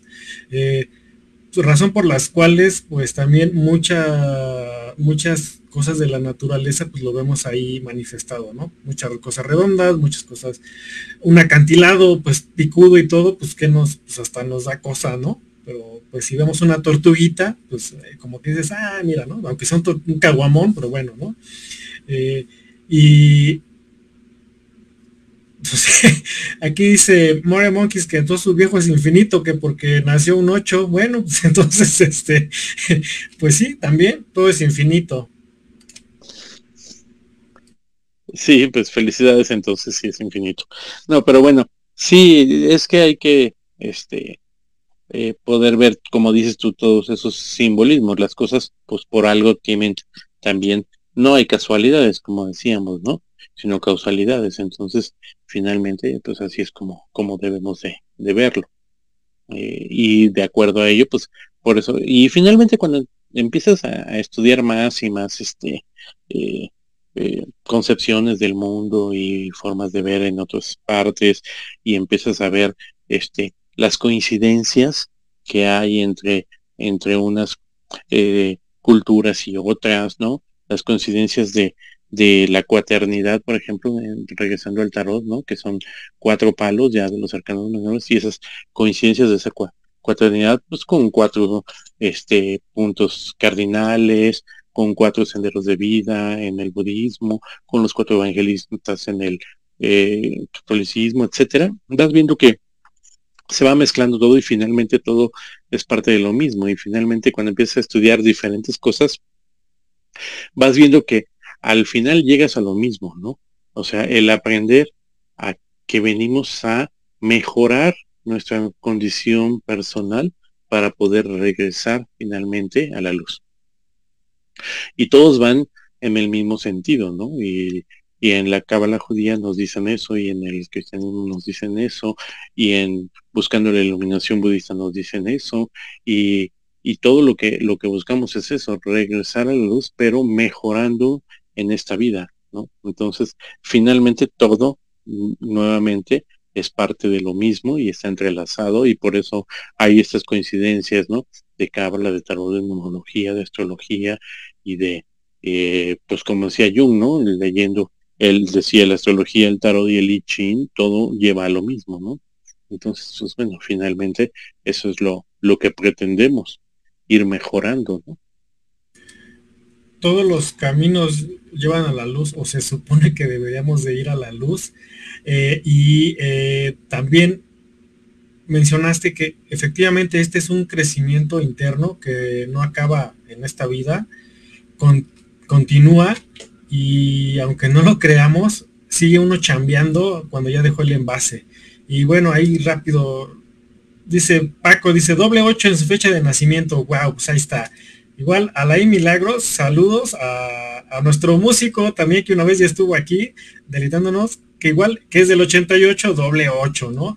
Claudia Ram, también hay astrología terapéutica y que sí es parecido al tarot terapéutico. Bueno, quizá en algo se pueden conectar, pero ahorita nuestro, nuestro querido experto Doctor Strange nos va a, este, a compartir pues más sobre este tema. Sí, claro, este también hay varias este escuelas y varias maneras de, estudiar la, astrología, ¿no? Este, yo lo primero que estudié, aunque ahorita ya estoy buscando estudiar más, fue la psicoastrología, en donde nos dan el aspecto eh, psicológico del individuo a partir de esa carta natal, que por cierto, no, lo dije hablado, nada más sentí con la cabeza si hago cartas astrológicas. Este, eh, eh, en esa parte psicoastrológica te digo los aspectos psicoastrológicos de los 12, las 12 casas de la, de la carta astral, que son los 12 aspectos de nuestra personalidad, y que los primeros son los propios y los últimos seis son con el, con el otro, con el mundo y con nuestro entorno. Y a partir de ahí, sí puedes tú sacar un, un diagnóstico psicológico de la personalidad y cuáles son los retos que tienes que enfrentar y a partir de ahí sí puedes dar una terapia, pero tienes que eh, buscar esa terapéutica con otras herramientas, que podría ser el tarot terapéutico, por ejemplo, o algún otro, ¿no? Pero sí, este, sí, sí a partir de, esa parte, ¿no? Pero astrología, pues ahí se estudia astrología mundial, astrología evolutiva, astrología de, diferentes este, maneras de verla, ¿no? Entonces sí hay varias también formas de estudiarla, la psicológica, la mundial, la evolutiva, este, la mística, y eh, cabalística, o sea, hay muchísimas, ¿no? Eh, ah, es que me muteé, ustedes disculpen.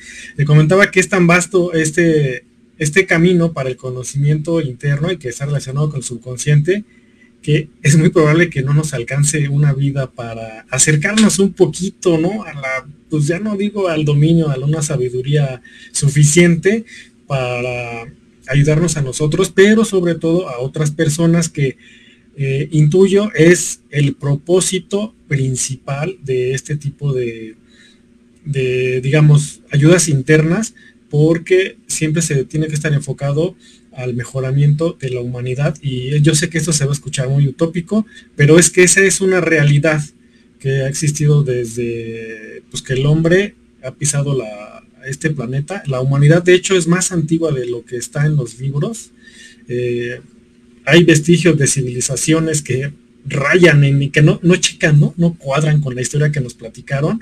¿Y eso qué quiere decir? Que pues bueno, eh, seguramente esas personas también buscaron esa, esa manera de mejorarse internamente y seguramente la, encontraron y nos dejaron quizá algunos códigos que no hemos podido descifrar hasta el día de hoy, pero a veces no necesitamos lo físico o no verlo, sino también es parte de, esa conexión interna en la que podemos tener, tener acceso a esta información especial y a la que tenemos derecho hasta cierto punto.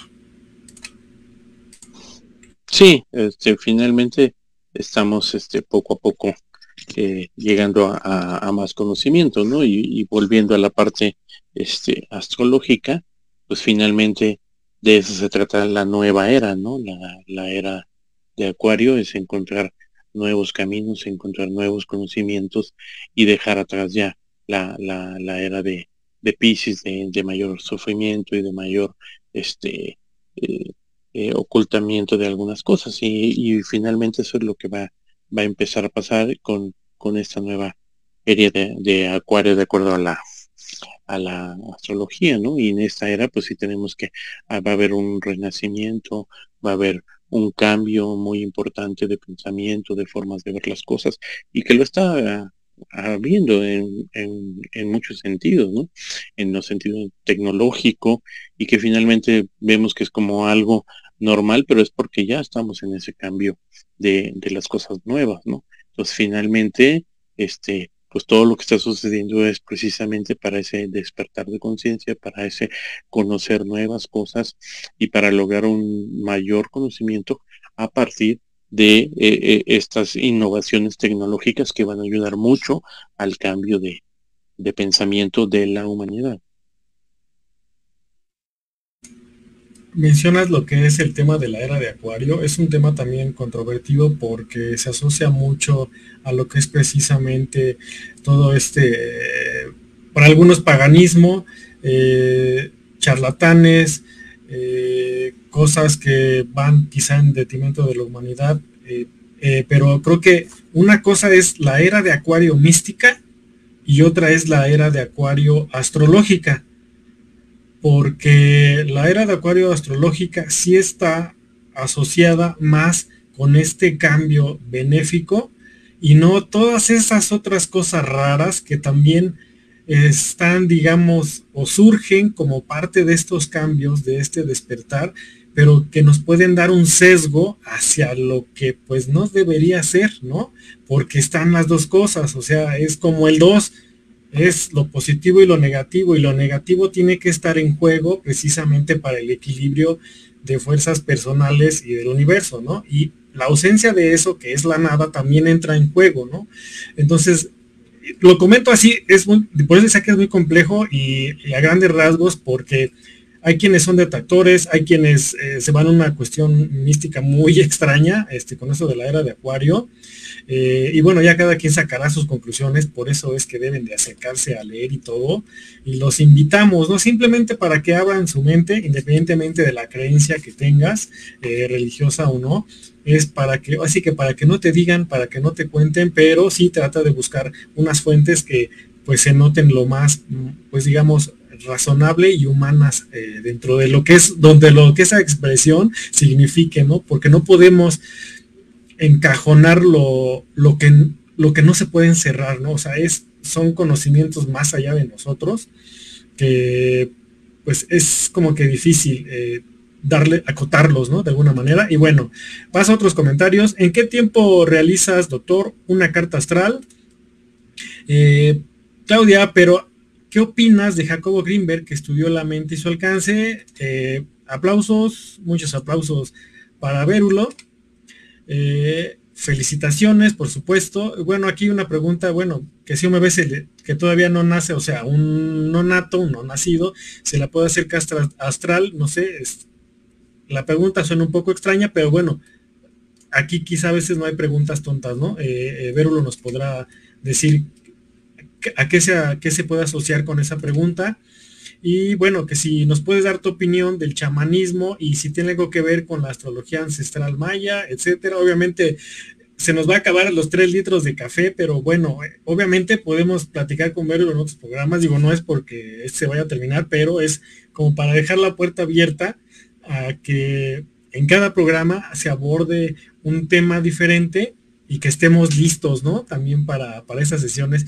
Y bueno, también menciona que si la santería se, se relaciona con el tarot, bueno, pues es que al tarot lo pueden relacionar con infinidad de cosas, creo, ¿no?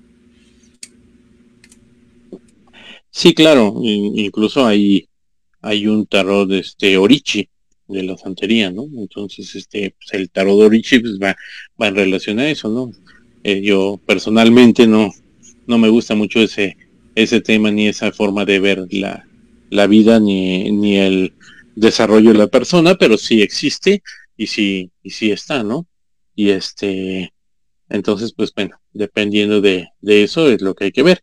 Y regresando un poquito a lo, a lo que mencionabas de la era de Acuario, es que sí, finalmente, este, pues Acuario es eso, Acuario es lo diferente, lo nuevo, este, lo conectado con las cosas, este, raras, ¿no? Eh, finalmente todo eso es acuariano, ¿no?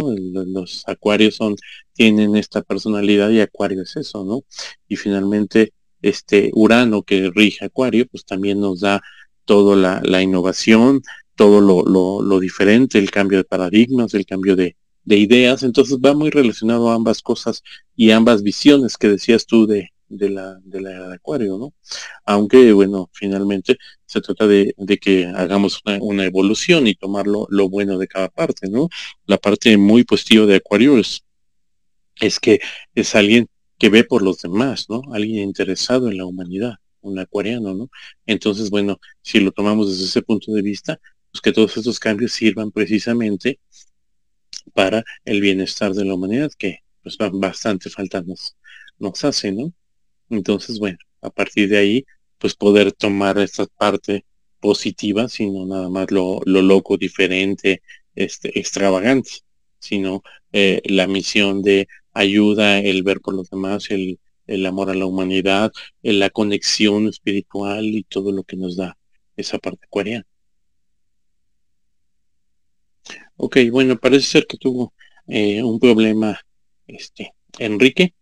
Entonces, este, pues voy a, a, continuar. Ya parece ser que se va a volver a conectar, comentando en lo que se conecta nuevamente Enrique y, y pues hacer este recordatorio, ¿no? De que finalmente, este, todo este tipo de, este, de conocimientos y de estudios, pues es con el fin de poder llegar a un a una eh, mejor forma de, llevar nuestra vida, ¿no?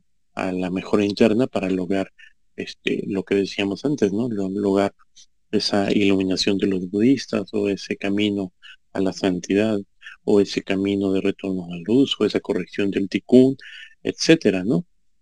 Este, por ahí quedaron sin contestar algunas preguntas. Este, este Claudia nos, nos decía sobre este, la astrología maya y, bueno, finalmente pues ellos sí tenían un conocimiento astrológico muy importante y a partir de ahí pues veían, este, tenían su cosmovisión y hacían y planeaban todo, ¿no? Entonces, pues de alguna manera siempre ha habido este conocimiento antiguo, ¿no? Entonces, básicamente, que si me escuchan, lo que pasa es que yo no, eh, de acuerdo como me dejó aquí Enrique, yo no puedo ver los, los comentarios, pero bueno, creo que ya, ya regresó aquí. Muchas gracias, eh, Verulo. Eh, estimado, así que respetable, tuvimos una falla de energía eléctrica, pues ya saben que la tecnología no tiene palabra de honor, eh, pero lo importante es que siguieron aquí con Verulo y con nosotros. Finalmente, pues eso sucede y pues pretexto, ¿no? Fui por un poquito más de café, ¿no? Para aprovechar. Y ahora sí, ¿en qué nos quedamos, Verulo? Porque estábamos con la cuestión de de esto de la era de acuario y todo, pero pues díganme de qué, de qué me perdí. Y ya no sabía qué hacer porque no te vi y ya no sabía si me escuchaban. Y como no veía yo los chats, pues no sabía si a mí también me, habían perdido. Hasta que ya me mandaron por, por WhatsApp algunas personas que, que sí me estaban escuchando. Entonces no, no avanzamos mucho. Respondí una o dos preguntas de, de lo de eh, la astrología maya y, y, de lo de la santería y eso, ¿no? Entonces ya básicamente no, no fue mucho. Perfecto, lo suficiente para que sigan en, conexión con nosotros. Recuerden, esto es Relatos con Café, el podcast de Café Artesanal México. Estamos así en Facebook, en Instagram y por supuesto en Spotify, Café Artesanal México Radio, donde van a poder escuchar todos nuestros podcasts en audio y también contamos con playlist para que hagan de cada una de ellas el soundtrack de su día. Hay de varios estilos, así es que tienen chance para elegir y por qué no también les podemos armar una a petición de ustedes. Y también eh, les pongo, ahí está corriendo abajo en la, en la, en la cintita eh, el Instagram de doctor, del doctor Bérulo, ¿no? Para que también si quieren platicar con él, pues no solo de esto, de otros temas, eh, y compartan, ¿no? También compartan este video desde Facebook para que llegue a más personas y pues sigamos continuando con estas charlas y por supuesto las partes también de, de relatos con café. Y pues bueno, esto no tuvo nada que ver con la santería ni nada. Digo, ellos también tienen su oráculo con las conchitas y todo, entonces el tarot es algo que ellos adicionaron, digo, finalmente. Y ya ahora sí que nos dicen que, que se ve y se escucha. Gracias, eh, Russell y Vivi. Gracias por la bienvenida de nuevo. Que sí, pues hay que pagar la luz, ¿no? También, que el tarot me sacó, pues sí, luego son esas energías, ¿no? Que luego nos juegan ahí la pasada, pero pues no importa, tenemos la buena vibra de Vérulo. Sí, bueno, son esta parte de, de este, las, las señales, ¿no? Que nos dan, por ejemplo, cuando estás en una lectura, que independientemente de, la, del abordaje psicológico, si empiezas a ver ciertas cosas, hay señales que te dicen que no debes de continuar. Y así se lo tienes que decir, ¿no? Entonces, ahorita aquí como que ya eh, casualmente fue cuando se empezó a hablar de la santería y, también fue como una señal ahí, ¿no? Pero bueno, este, lo importante es que, que sigamos aquí comentando, como dices, y charlando con café y entre amigos. Ay, ya. Por supuesto, aquí pues eh, nosotros es muy importante que respetemos las creencias de las personas, no importa qué tipo de creencia sea, si estamos de acuerdo o no.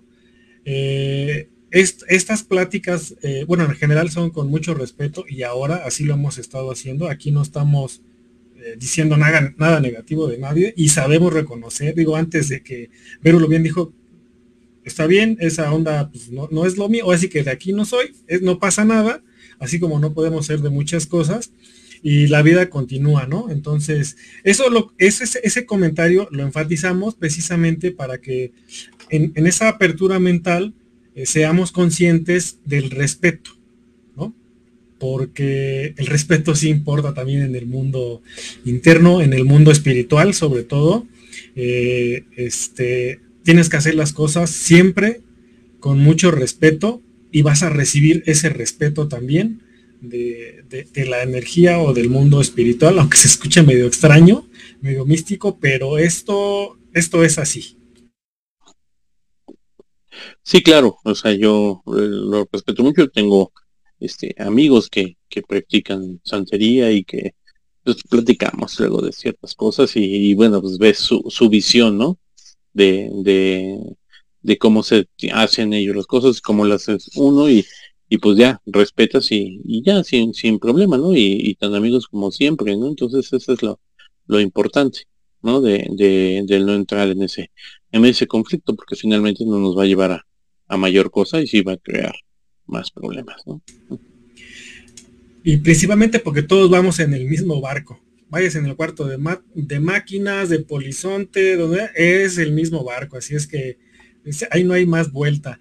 Eh, Rosalia pregunta cómo se pronuncia tarot o tarot, ¿no? Digo, ahí ya casi es cuestión de pues, cómo se adapte. Y que si los oráculos griegos y egipcios tenían algo de estas bases. Y creo que estaría padre, Verulo, hablar de lo que es un oráculo, porque luego la gente dice, uy, ¿eso qué es, no?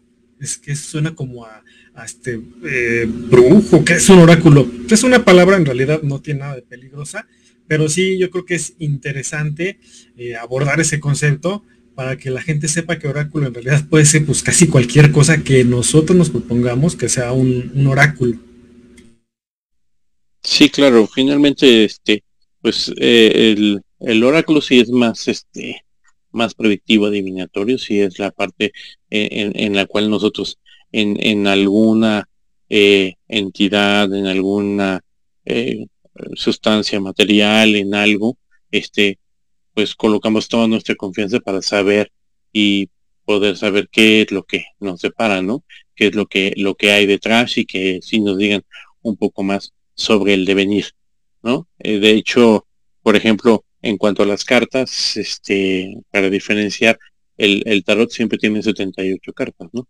Y hay cartas que no son tarot, son oráculos, porque nos ayudan precisamente a, conocer y a predecir y que incluso se pueden utilizar complementarios a las lecturas de tarot para confirmar eh, cierta información o confirmar ciertos datos que nos dan con oráculos que generalmente tienen otro número indistinto de cartas y no lleva la misma secuencia de arcanos mayores, menores, los cuatro palos, etcétera. Y todos son oráculos que también hay ya en cartas como si fueran cartas de tarot, pero sí hay diferentes oráculos. Obviamente los oráculos griegos y, egipcios, como nos mencionaba, pues tenían otras bases, porque como ya vimos ahorita durante la plática, pues el, tarot se creó muchísimo después, ¿no? Entonces es más bien tenían otro tipo de, de principios Obviamente los que sí tenían un poquito, porque sí es mucho más antigua, pues es la astrología, ¿verdad? Pero, pero no tiene relación con el tarot y eran oráculos en los cuales, este, pues algunos sí estaban basados en astrología y otros estaban basados, como bien lo sabemos, con algunos ciertos oráculos, con ciertas pitonisas que eh, iban a decir lo que convenía a la élite, ¿no? Que manejaba el poder y demás. Entonces, bueno, finalmente en todas las épocas y en todos los eh, las formas de verlo siempre habrá pues manipulaciones, ¿no? Entonces, pues, eh. Lo dijiste muy bien, el derecho a la información es el también la manipulación para la dominación. Obviamente estamos hablando de los tiempos antiguos y modernos, ¿por qué no? O sea, esto, esto es desde que empezamos a balbucear y a gruñir en la historia de la humanidad, desde allí comenzamos a influenciar en, la, en el mensaje, ¿no? Eh, y eso, y se han encontrado varias formas de hacerlo, obviamente, unas más místicas que otras, unas más coercitivas que otras, y esto es en general, ¿no? Esto lo usan las sociedades, la política, las religiones, todos, aunque digan que no, esto es así. Eh, así nos gusta hacer a los humanos, digo, porque pues si no nos gustara no lo haríamos, digo, independientemente, no es porque esté aprobando, eh, pero pues es, es la realidad, ¿no? Es la naturaleza humana, es a lo que yo me estoy refiriendo, ¿no? Entonces, a que es junto con pegado y bueno, a que desde nosotros precisamente depende eh, saber elegir eh, no solo la opción, la, la, información que recibimos, sino también dónde, dónde se origina, por qué se origina y para qué, ¿no? O sea, como que para qué me están diciendo eso y todo, porque ya saben que nunca falta el, gobernante que es por derecho divino, eso en todos lados, en todas las épocas, nombres más, menos, pero bueno, ese es lo que tenemos que tener presentes, ¿no? Digo, para que no nos creamos todo lo que nos platiquen. Y hablando de, plática, vamos a, aquí abordar un comentario. Carla Meneses, he recorrido muchos caminos espirituales para hacer un documental y me sorprende que aunque entre religiones estén muchos confrontados, todos buscan lo mismo, que es descubrir la fuente, la luz que nos mueve y nos estabiliza en este plano espiritual. Efectivamente, dentro de todos esos contrapuntos hay una línea que es común a todos. Y lo que estábamos hablando precisamente de esas informaciones que están alrededor es, en realidad es más sencillo de lo que pensamos, pero bueno, a los humanos nos encanta complicando las cosas con cuestiones institucionales y creo que aquí Vérulo pues, nos puede nos puede ampliar un poquito más. Y bueno, a propósito de esto, ya para pasar con él, es, en México hay mucho misticismo, las políticas recurren mucho al tarot y otras adivinaciones. Bueno, en general no solo las políticas, ¿no? Creo que es todo mundo. El mundo de los artistas también se dice que recurre mucho a ese, o sea, pero es exclusivo yo creo que de cualquier persona o no, Verulo. Sí, claro, es, es de todo mundo, ¿no? Siempre de todo mundo alguna vez si no es con tarot, es con alguna otra mancia. Todo el mundo siempre hemos tratado de saber qué nos va a pasar, qué va a ocurrir, y es, como decías tú, parte de la naturaleza humana también, ¿no? El, el estar pensando en, en, el futuro y ver qué, qué va a pasar. Y todo el mundo de alguna manera, si, si no es el tarot, es que veme la mano y, y este, y si no es alguna otra cosa, y van con el brujo, la bruja, eh, todo el mundo ha alguna vez este, buscado esa predicción, ¿no? Entonces es, no es exclusivo de, ciertas este, clases, ¿no? O sea, como decías, de, de los políticos o los artistas, son de todo mundo. Y finalmente ahora está más abierto y hay otro tipo de visiones y eso es lo importante, ¿no? Sí, y fíjate que de entre todo esta, este bagaje que traemos los seres humanos, y, haciendo un poco el comentario que nos, que nos hizo eh, Carla, esto sucede porque traemos el chip, digo, para modernizarlo, traemos el chip de esa búsqueda interna, de esa conexión, eh, digamos, con lo divino, sí, ¿por qué no usar esa palabra? Digo, quizá otros usen otra, y que no importa lo que hagamos, cómo nos vaya, especialmente cuando nos va mal, es cuando buscamos esa conexión, nos acordamos que hay algo por ahí, ¿no?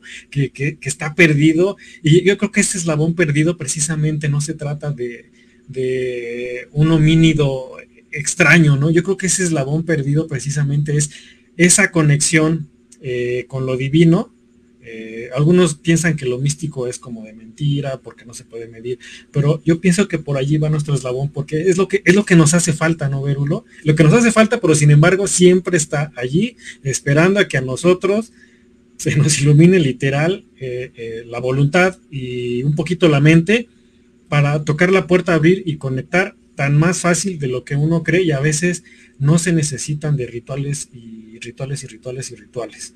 Es una manera, no es que los rituales sean malos, a veces son muy buenos, son muy terapéuticos, sin duda, pero a veces no es lo único, ¿no? O sea, hay muchas maneras de entrar en contacto con esa parte. Sí, eh, efectivamente hay muchas formas de hacerlo, pero finalmente regresando a la, a la parte este, más científica, la mente siempre necesita de, de, del ritual para, para entender, porque eh, muchas veces en el inconsciente no, no lo puede ver de manera así lineal, ¿no? Entonces sí necesita ese, ese ritual para poderlo internalizar y, y, llevarlo a cabo. Entonces por eso son tan importantes los, los rituales, por eso se hacen los anclajes psicológicos, por eso se hacen los decretos, por eso se hacen las palabras de poner, las posiciones, ¿no? Incluso para, para hacer un decreto donde yo le levanto la mano y te digo qué y, y toda esa parte, ¿no? Siempre se, se requiere algo más para que lo, lo podamos entender a nivel subconsciente. Son los caminos físicos que ha encontrado el hombre para hacer la conexión espiritual. O sea, el mundo de lo físico, o sea, el ritual es eso, un acto físico que simboliza lo etérico, pero es dentro de ambos está la conexión, ¿no? Por eso es que requerimos del ritual eh, como sea, eh, en los tiempos que sean. Eh, bueno, Claudia dice, ¿fue difícil tu camino hacia este cambio de pensamiento y tu búsqueda?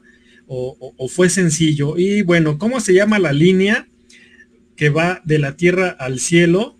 Y no, no es la de este ¿cómo se llama? El de Virgin, ¿no? Que está haciendo los taxis espaciales. no, estamos hablando de esa línea aérea.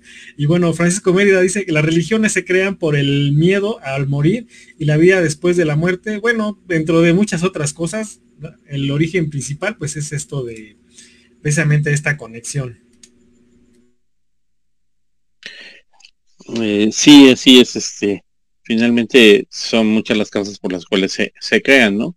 Una de ellas es este eh, tratar de conocer qué pasa, ¿no? De, después de, la muerte, porque parece, este, como que siempre nos quedamos, ¿no? Y, ya muero y ya se acabó todo y ya, entonces, ¿qué pasó con esta vida tan corta, ¿no? De alguna manera, viendo los, eh, el, el, pues el tiempo que lleva la, la Tierra, ya no nada más la humanidad, ¿no?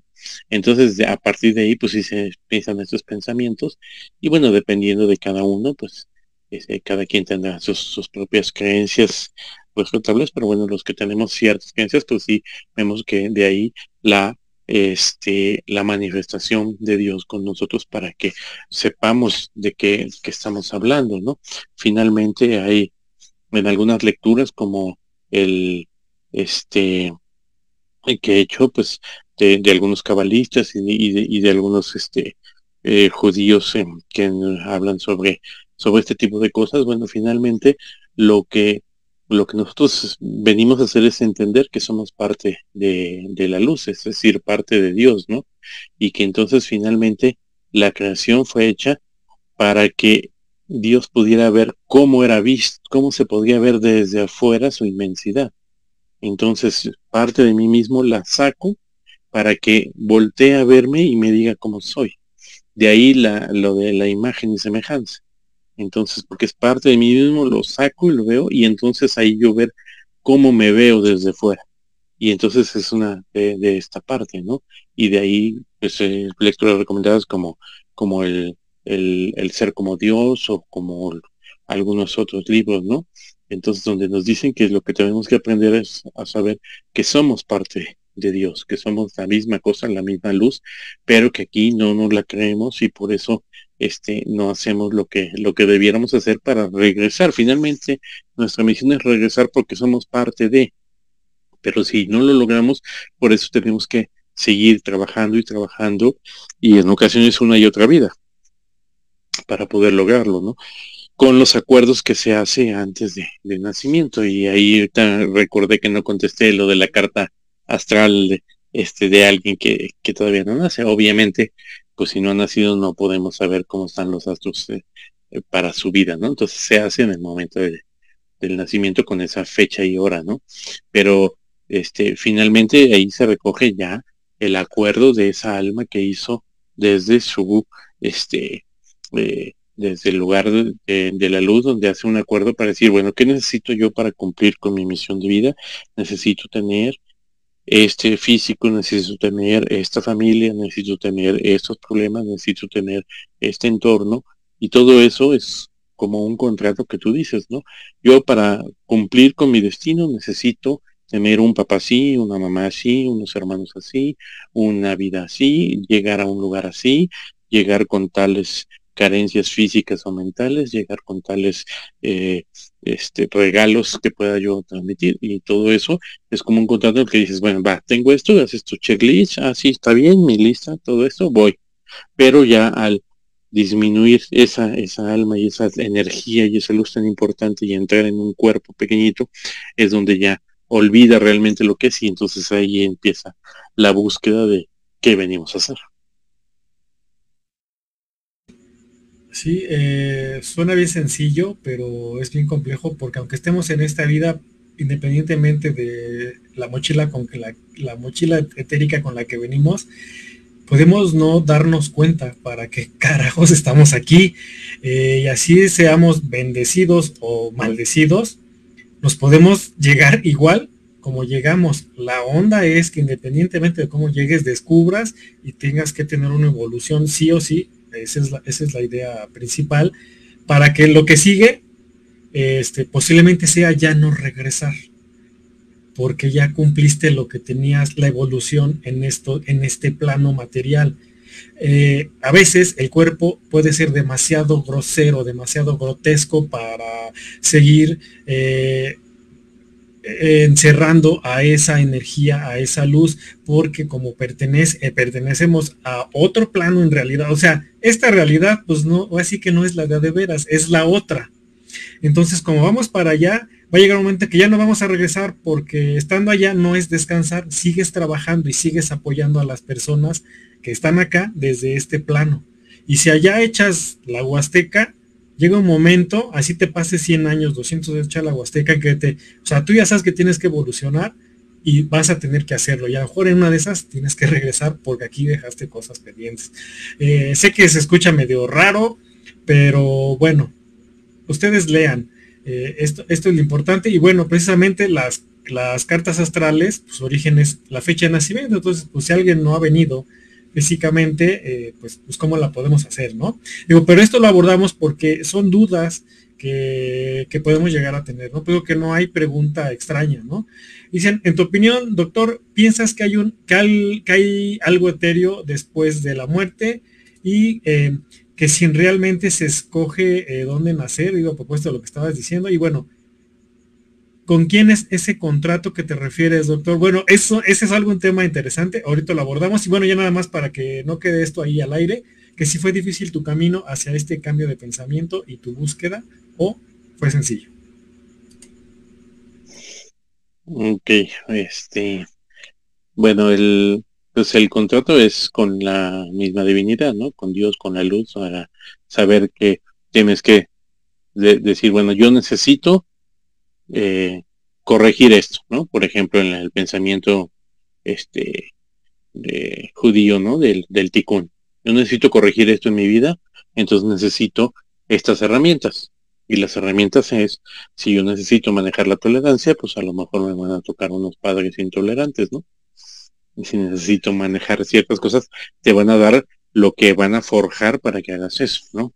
Entonces, bueno, finalmente es la manera en que, digamos, entre comillas, se firma ese contrato, ¿no? De, decir, bueno, ¿qué necesito hacer? Entonces, ¿qué, qué, necesitas tú para lograrlo? Ah, bueno, pues necesito A, B, C y D. Ah, pues ten, ahí te va a tocar.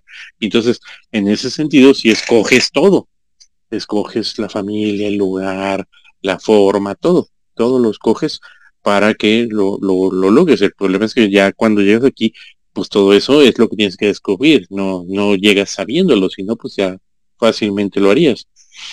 Y el chiste del trabajo es que lo puedas lograr, este, pues sin el manual, ¿no? Y no sé qué otra pregunta quedó pendiente porque eran varias.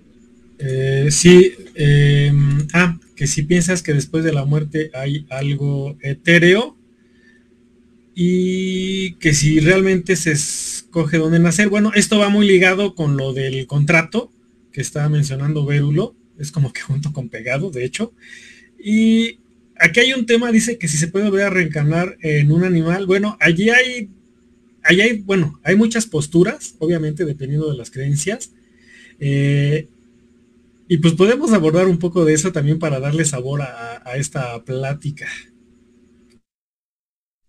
Ok, pues sí, definitivamente sí creo que haya, este, yo sí creo que hay un plano diferente después de la muerte, ¿no? Y que todos tenemos que llegar ahí y donde vas a, a, rendir cuentas y a ver, este, hiciste tu tarea, hiciste lo que te tocaba hacer allá abajo en la tierra o no lo hiciste. Y dependiendo de eso, ¿no? Pues si lo hiciste, y ya no te faltó nada, pues ya, ya aquí te vas a quedar. Te faltó, pues órale, vas otra vez, entonces vuelve a ver qué te falta y volvemos a hacer, entre comillas, el famoso contrato, ¿no? Vamos a ver realmente nuevamente qué, qué es lo que, lo que puede hacer. Y en cuanto a las reencarnaciones, pues hay, hay diferentes visiones, ¿no? Pero bueno, finalmente, este, en, en la visión más, occidental y cabalística eh, se reencarna nuevamente en, un ser humano, ¿no? Pero hay otras visiones donde eh, se, se, menciona que sí puedes reencarnar en, en otros seres, ¿no? En otros seres vivientes, porque bueno, no, no has este logrado avanzar, sino que estás retrocediendo en tu actuar y entonces por eso regresas a algo donde no puedes ya, avanzar más. Pero en las visiones más occidentales generalmente no se ve, no se piensa esto. Eh, sí, y aquí porque tratamos de abordar un poco generalidades y se supone eh, para algunos también que el alma humana no retrograda en cada existencia. O sea, su misión es sí o sí eh, mejorar. No importa cuántos años te lleve, eso sí cientos, miles, no sabemos. Por eso es que si cuando regresas no podrías regresar en algo que no sea un humano, o sea, un animal no, porque quizá en los albores, digamos, la energía no se crea ni se destruye, tan solo se transforma, bien se dice, y esto aplica porque somos energía, en principio.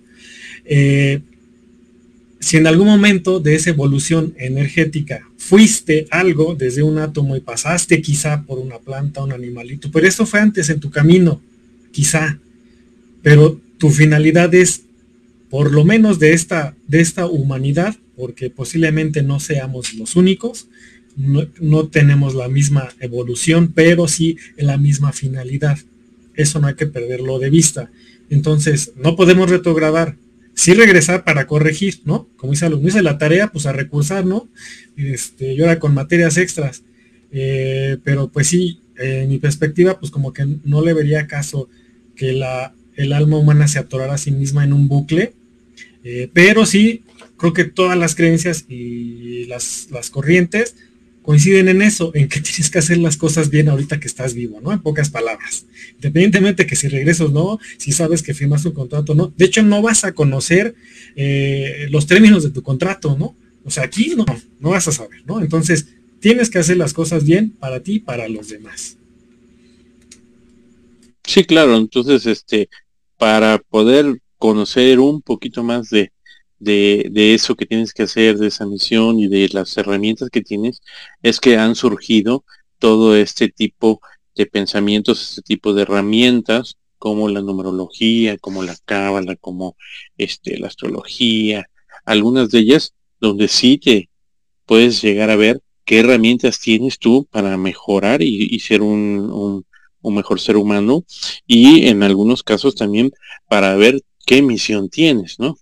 Finalmente, en, numerología tienes un número de misión, tienes un número de vida, tienes un número de regalo divino, que es el número que te ayuda a, hacer precisamente estas conexiones con tu misión.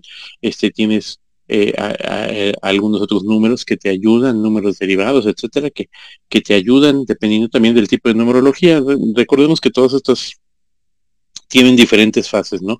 Hay numerología pitagórica, numerología tántrica, numerologías diferentes, pero todos esos son herramientas para descubrir ese, ese fin que perseguimos, eh, qué nos falta, qué tenemos que hacer y con qué herramientas contamos, ¿no? Igual los cabalistas con el ticún también dicen que para cumplir tu ticún requieres de ciertas cosas y entonces también puedes ver de acuerdo a la cábala y al árbol de la vida de acuerdo en la numerología y en el sendero de vida en que estés de los 32 eh, caminos del árbol de la vida de la Cábala, pues saber en dónde estás y saber qué tan cerca o lejos estás del retorno a la luz. En la astrología también hay diferentes tipos, por ejemplo en la astrología kármica, pues también te dice cómo estuviste la, la vida anterior, a qué vienes a esta y tu misión. Y en la astrología formal así simple, pues también ves de acuerdo a dónde está este, tu, tu signo solar, pues es, es, tu misión que tienes que hacer y los demás partes, el signo lunar, el ascendente y las demás cosas, pues son las herramientas con las que cuentas para hacerlo. Entonces, a partir de ahí sí hay eh, nuevas herramientas que hemos ido la humanidad construyendo para saber tu, tu destino, tu misión y las herramientas con las que cuentas. Sí, y el regresar a la luz, recuerden, somos luz, o sea, regresamos al origen de la luz. Y bueno, para los que se confunden un poquito con esa frase de imagen y semejanza, con el creador, con Dios, con el ser supremo, como el nombre que ustedes lo, quieran designar, eh, recuerden que ya hay un Dios, ya hay un creador, ¿no?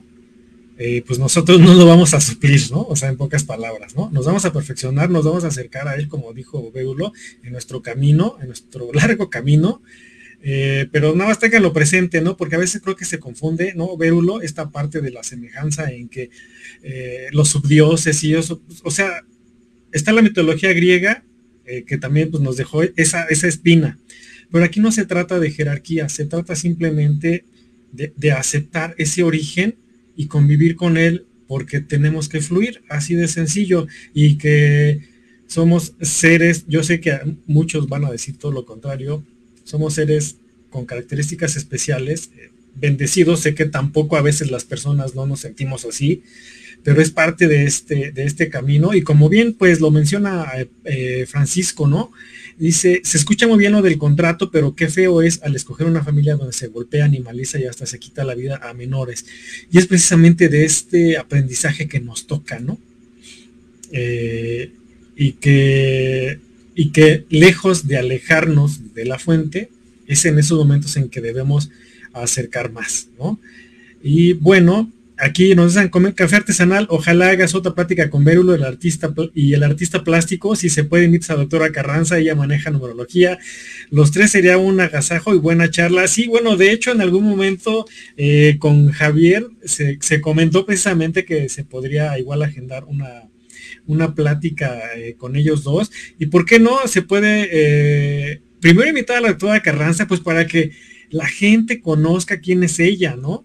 Y entonces sí, obviamente, ya sea que estén eh, los tres o, dos, eh, darle carnita a esa, a esa plática y planearla pues para que eh, pues para que la gente esté contenta, porque pues bueno, a propósito llevamos dos horas 11 minutos, Vérulo, digo, también Vérulo tiene que descansar y hacemos otros comentarios. En el tarot adivinativo aparece cuando una persona se quita la vida, suicidas.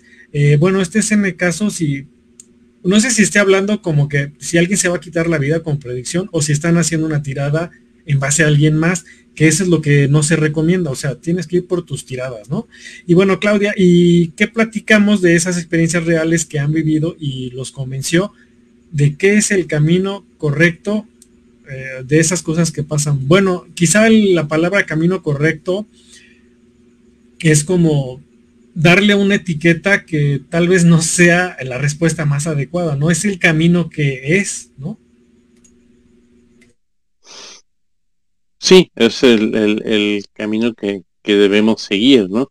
Pero fin, finalmente a veces sí más fácil entender es decir correcto para poder saber que, que nos podemos ir por caminos que no nos van a llevar a nuestro objetivo, ¿no? Que es regresar a la luz. Eh, se pueden ver tendencias en cuanto a lo de suicida, ¿no? Se pueden ver tendencias este, en, en alguna tirada si ves que hay algún algún problema específico con la persona, se puede ver una tendencia, también se pueden ver esas, esas tendencias dependiendo de cómo esté una carta astral, también se puede ver tendencias sobre una persona que pueda tener alguna eh, eh, tendencia suicida, o sea, todas esas cosas sí se pueden, se pueden ver, obviamente, y se tienen que trabajar en conjunto con los profesionales de la salud, ¿no? Entonces sí se tiene que manejar con el psiquiatra, obviamente, con psicólogos, ah, independientemente de lo que tú puedas eh, ver por alguna de estas instancias. Sí, y, que seamos conscientes de que las consultas son personales, no podemos llevar la vida de otras, o sea, no podemos hacer, o sea, de poder se puede, lo, lo ideal es que no, no, consultes de otras personas, que no te metas, pues, en pocas palabras, en la vida interna de otras personas porque no nos corresponde. Eh, esa no es nuestra misión. Eh, de hecho, tampoco son buenos los resultados. podemos recibir eh, influencias que tampoco son las adecuadas. Digo, no quiere decir, pues, no es que no se pueda, pues sí lo pueden, lo hacen, ¿no? Pero eso no, ese no es uno de los objetivos. Y bueno, pues si alguien decide terminar con su vida, digo, aquí vamos a evitar también por cuestiones de, de de, revisión ¿no? auditiva de los canales de las redes sociales, algunas palabras. Si alguien decide finalizar con su ciclo este, de vida, que si puede regresar, pues sí, efectivamente, si dejó cosas inconclusas, pues, tendría que regresar para, para corregir o eso que quedó pendiente. O sea, como les comentaba, el, la evolución es así que es eterna. Terminamos aquí o no, eh, tenemos que concluir esas cosas. Y bueno, Claudia, esperando ya que la próxima taza de café y charla con Verulo y en compañía de otros Avengers. Pues sí, entonces, Verulo, algunos comentarios eh, finales de esto último que se platicó y pues ya también para darle pues la el cierre a este a este programa, bueno, a esta emisión de Café Artesanal México y su podcast. Sí, claro que es domingo y mañana hay que madrugar. Pero bueno, sí, pues para finalizar, finalmente creo que lo más importante de todo esto es el fin de por el cual se hacen las cosas, ¿no? Que es a lo que llegamos al empezar con, con esta parte del subconsciente y, y de, de traer al, a la superficie consciente esa sombra o ese destino que de repente no sabemos cómo es, pero con la finalidad de, de, mejorar este, internamente para poder mejorar con los demás y poder llegar a, tener una, una, buena vida, ¿no? Dependiendo de también, basado en, las creencias de cada quien, basado en la eh, personalidad de cada quien, pero siempre con el fin de, de no dañar al otro y de no dañarte a ti mismo y que finalmente logres ese objetivo de, de vivir una vida buena, ¿no? Entonces, finalmente hay diferentes maneras de abordarlo, diferentes maneras de verlo, y lo importante es que aprendamos a buscar cuando tenemos dudas de hacia dónde va el camino, pues buscar esas, esas este, lucecitas que nos van a decir por dónde, por dónde ir y que nos van a ayudar mucho. Y pues agradezco los comentarios de, de todos nuestros participantes y pues por supuesto la, la invitación Enrique porque bueno estuve muy a gusto. Efectivamente es una, una charla de, de sobremesa de café de cuates aquí hablando de, de lo que uno va va sabiendo no y el enriquecerse con los comentarios de todo el mundo no eh, claro porque las doce son bienvenidas. Ahí las eh, los aplausos para nuestro invitado. Felicitaciones y también agradecerles a las personas que precisamente, como dijo muy bien Berulo, nos enriquecen con sus comentarios. Esto hace que las charlas sigan, pero sobre todo, independientemente de eso, es lo que nos dejan por regalarnos su tiempo y esa participación. Y pues de nuevo, yo les agradezco a todos y cada uno de ustedes que estuvieron presentes en la transmisión en, estas dos horas 17 minutos. creo que hemos eh, roto récord. Digo, estos podcasts en realidad no estaban diseñados para tanto tiempo. Pero bueno, finalmente, eh, pues eso se trata, ¿no? La, echar el chalecito. Eh, muy a gusto con todos ustedes. Y bueno, una vez más, gracias Verulo por tu tiempo. Eh, de hecho, habíamos pospuesto esta plática, ¿no? Porque ahí, este, por cuestiones ahí, digamos, de fuerza mayor, se pospuso, pero mira, aquí estamos, nos tocó la número 26, ya luego, este, dirás, ¿por qué nos tocó el 2 y el 6? Si quieres, ya con eso cerramos para cerrar ahora sí este podcast. De 2 y 6 da 8 y otra vez regresamos al número 8, ¿no? Que, que es esta parte eh, infinita y con muchas aristas este, conjuntadas en dos círculos que, que nos es un doble cuatro que nos eh, que de acuerdo a una base y una formación nos hace expandirnos al, infinito. Gracias nuevamente y gracias a todos. Pues gracias de nuevo a, todos. Y recuerda, esto fue Relatos con Café, el podcast de Café Artesanal México. Eh, no nos olvides, estamos en Instagram, en Facebook y por supuesto en Spotify, donde puedes escuchar la versión en audio de estos podcasts mm, más o menos semanalmente, digo ahí en lo que nos da chance de darles una arregladita. Y gracias de nuevo a todas las personas. Y ahora sí, como nos gusta despedir aquí en Café Artesanal México, el podcast es, nos vemos en la próxima taza de café.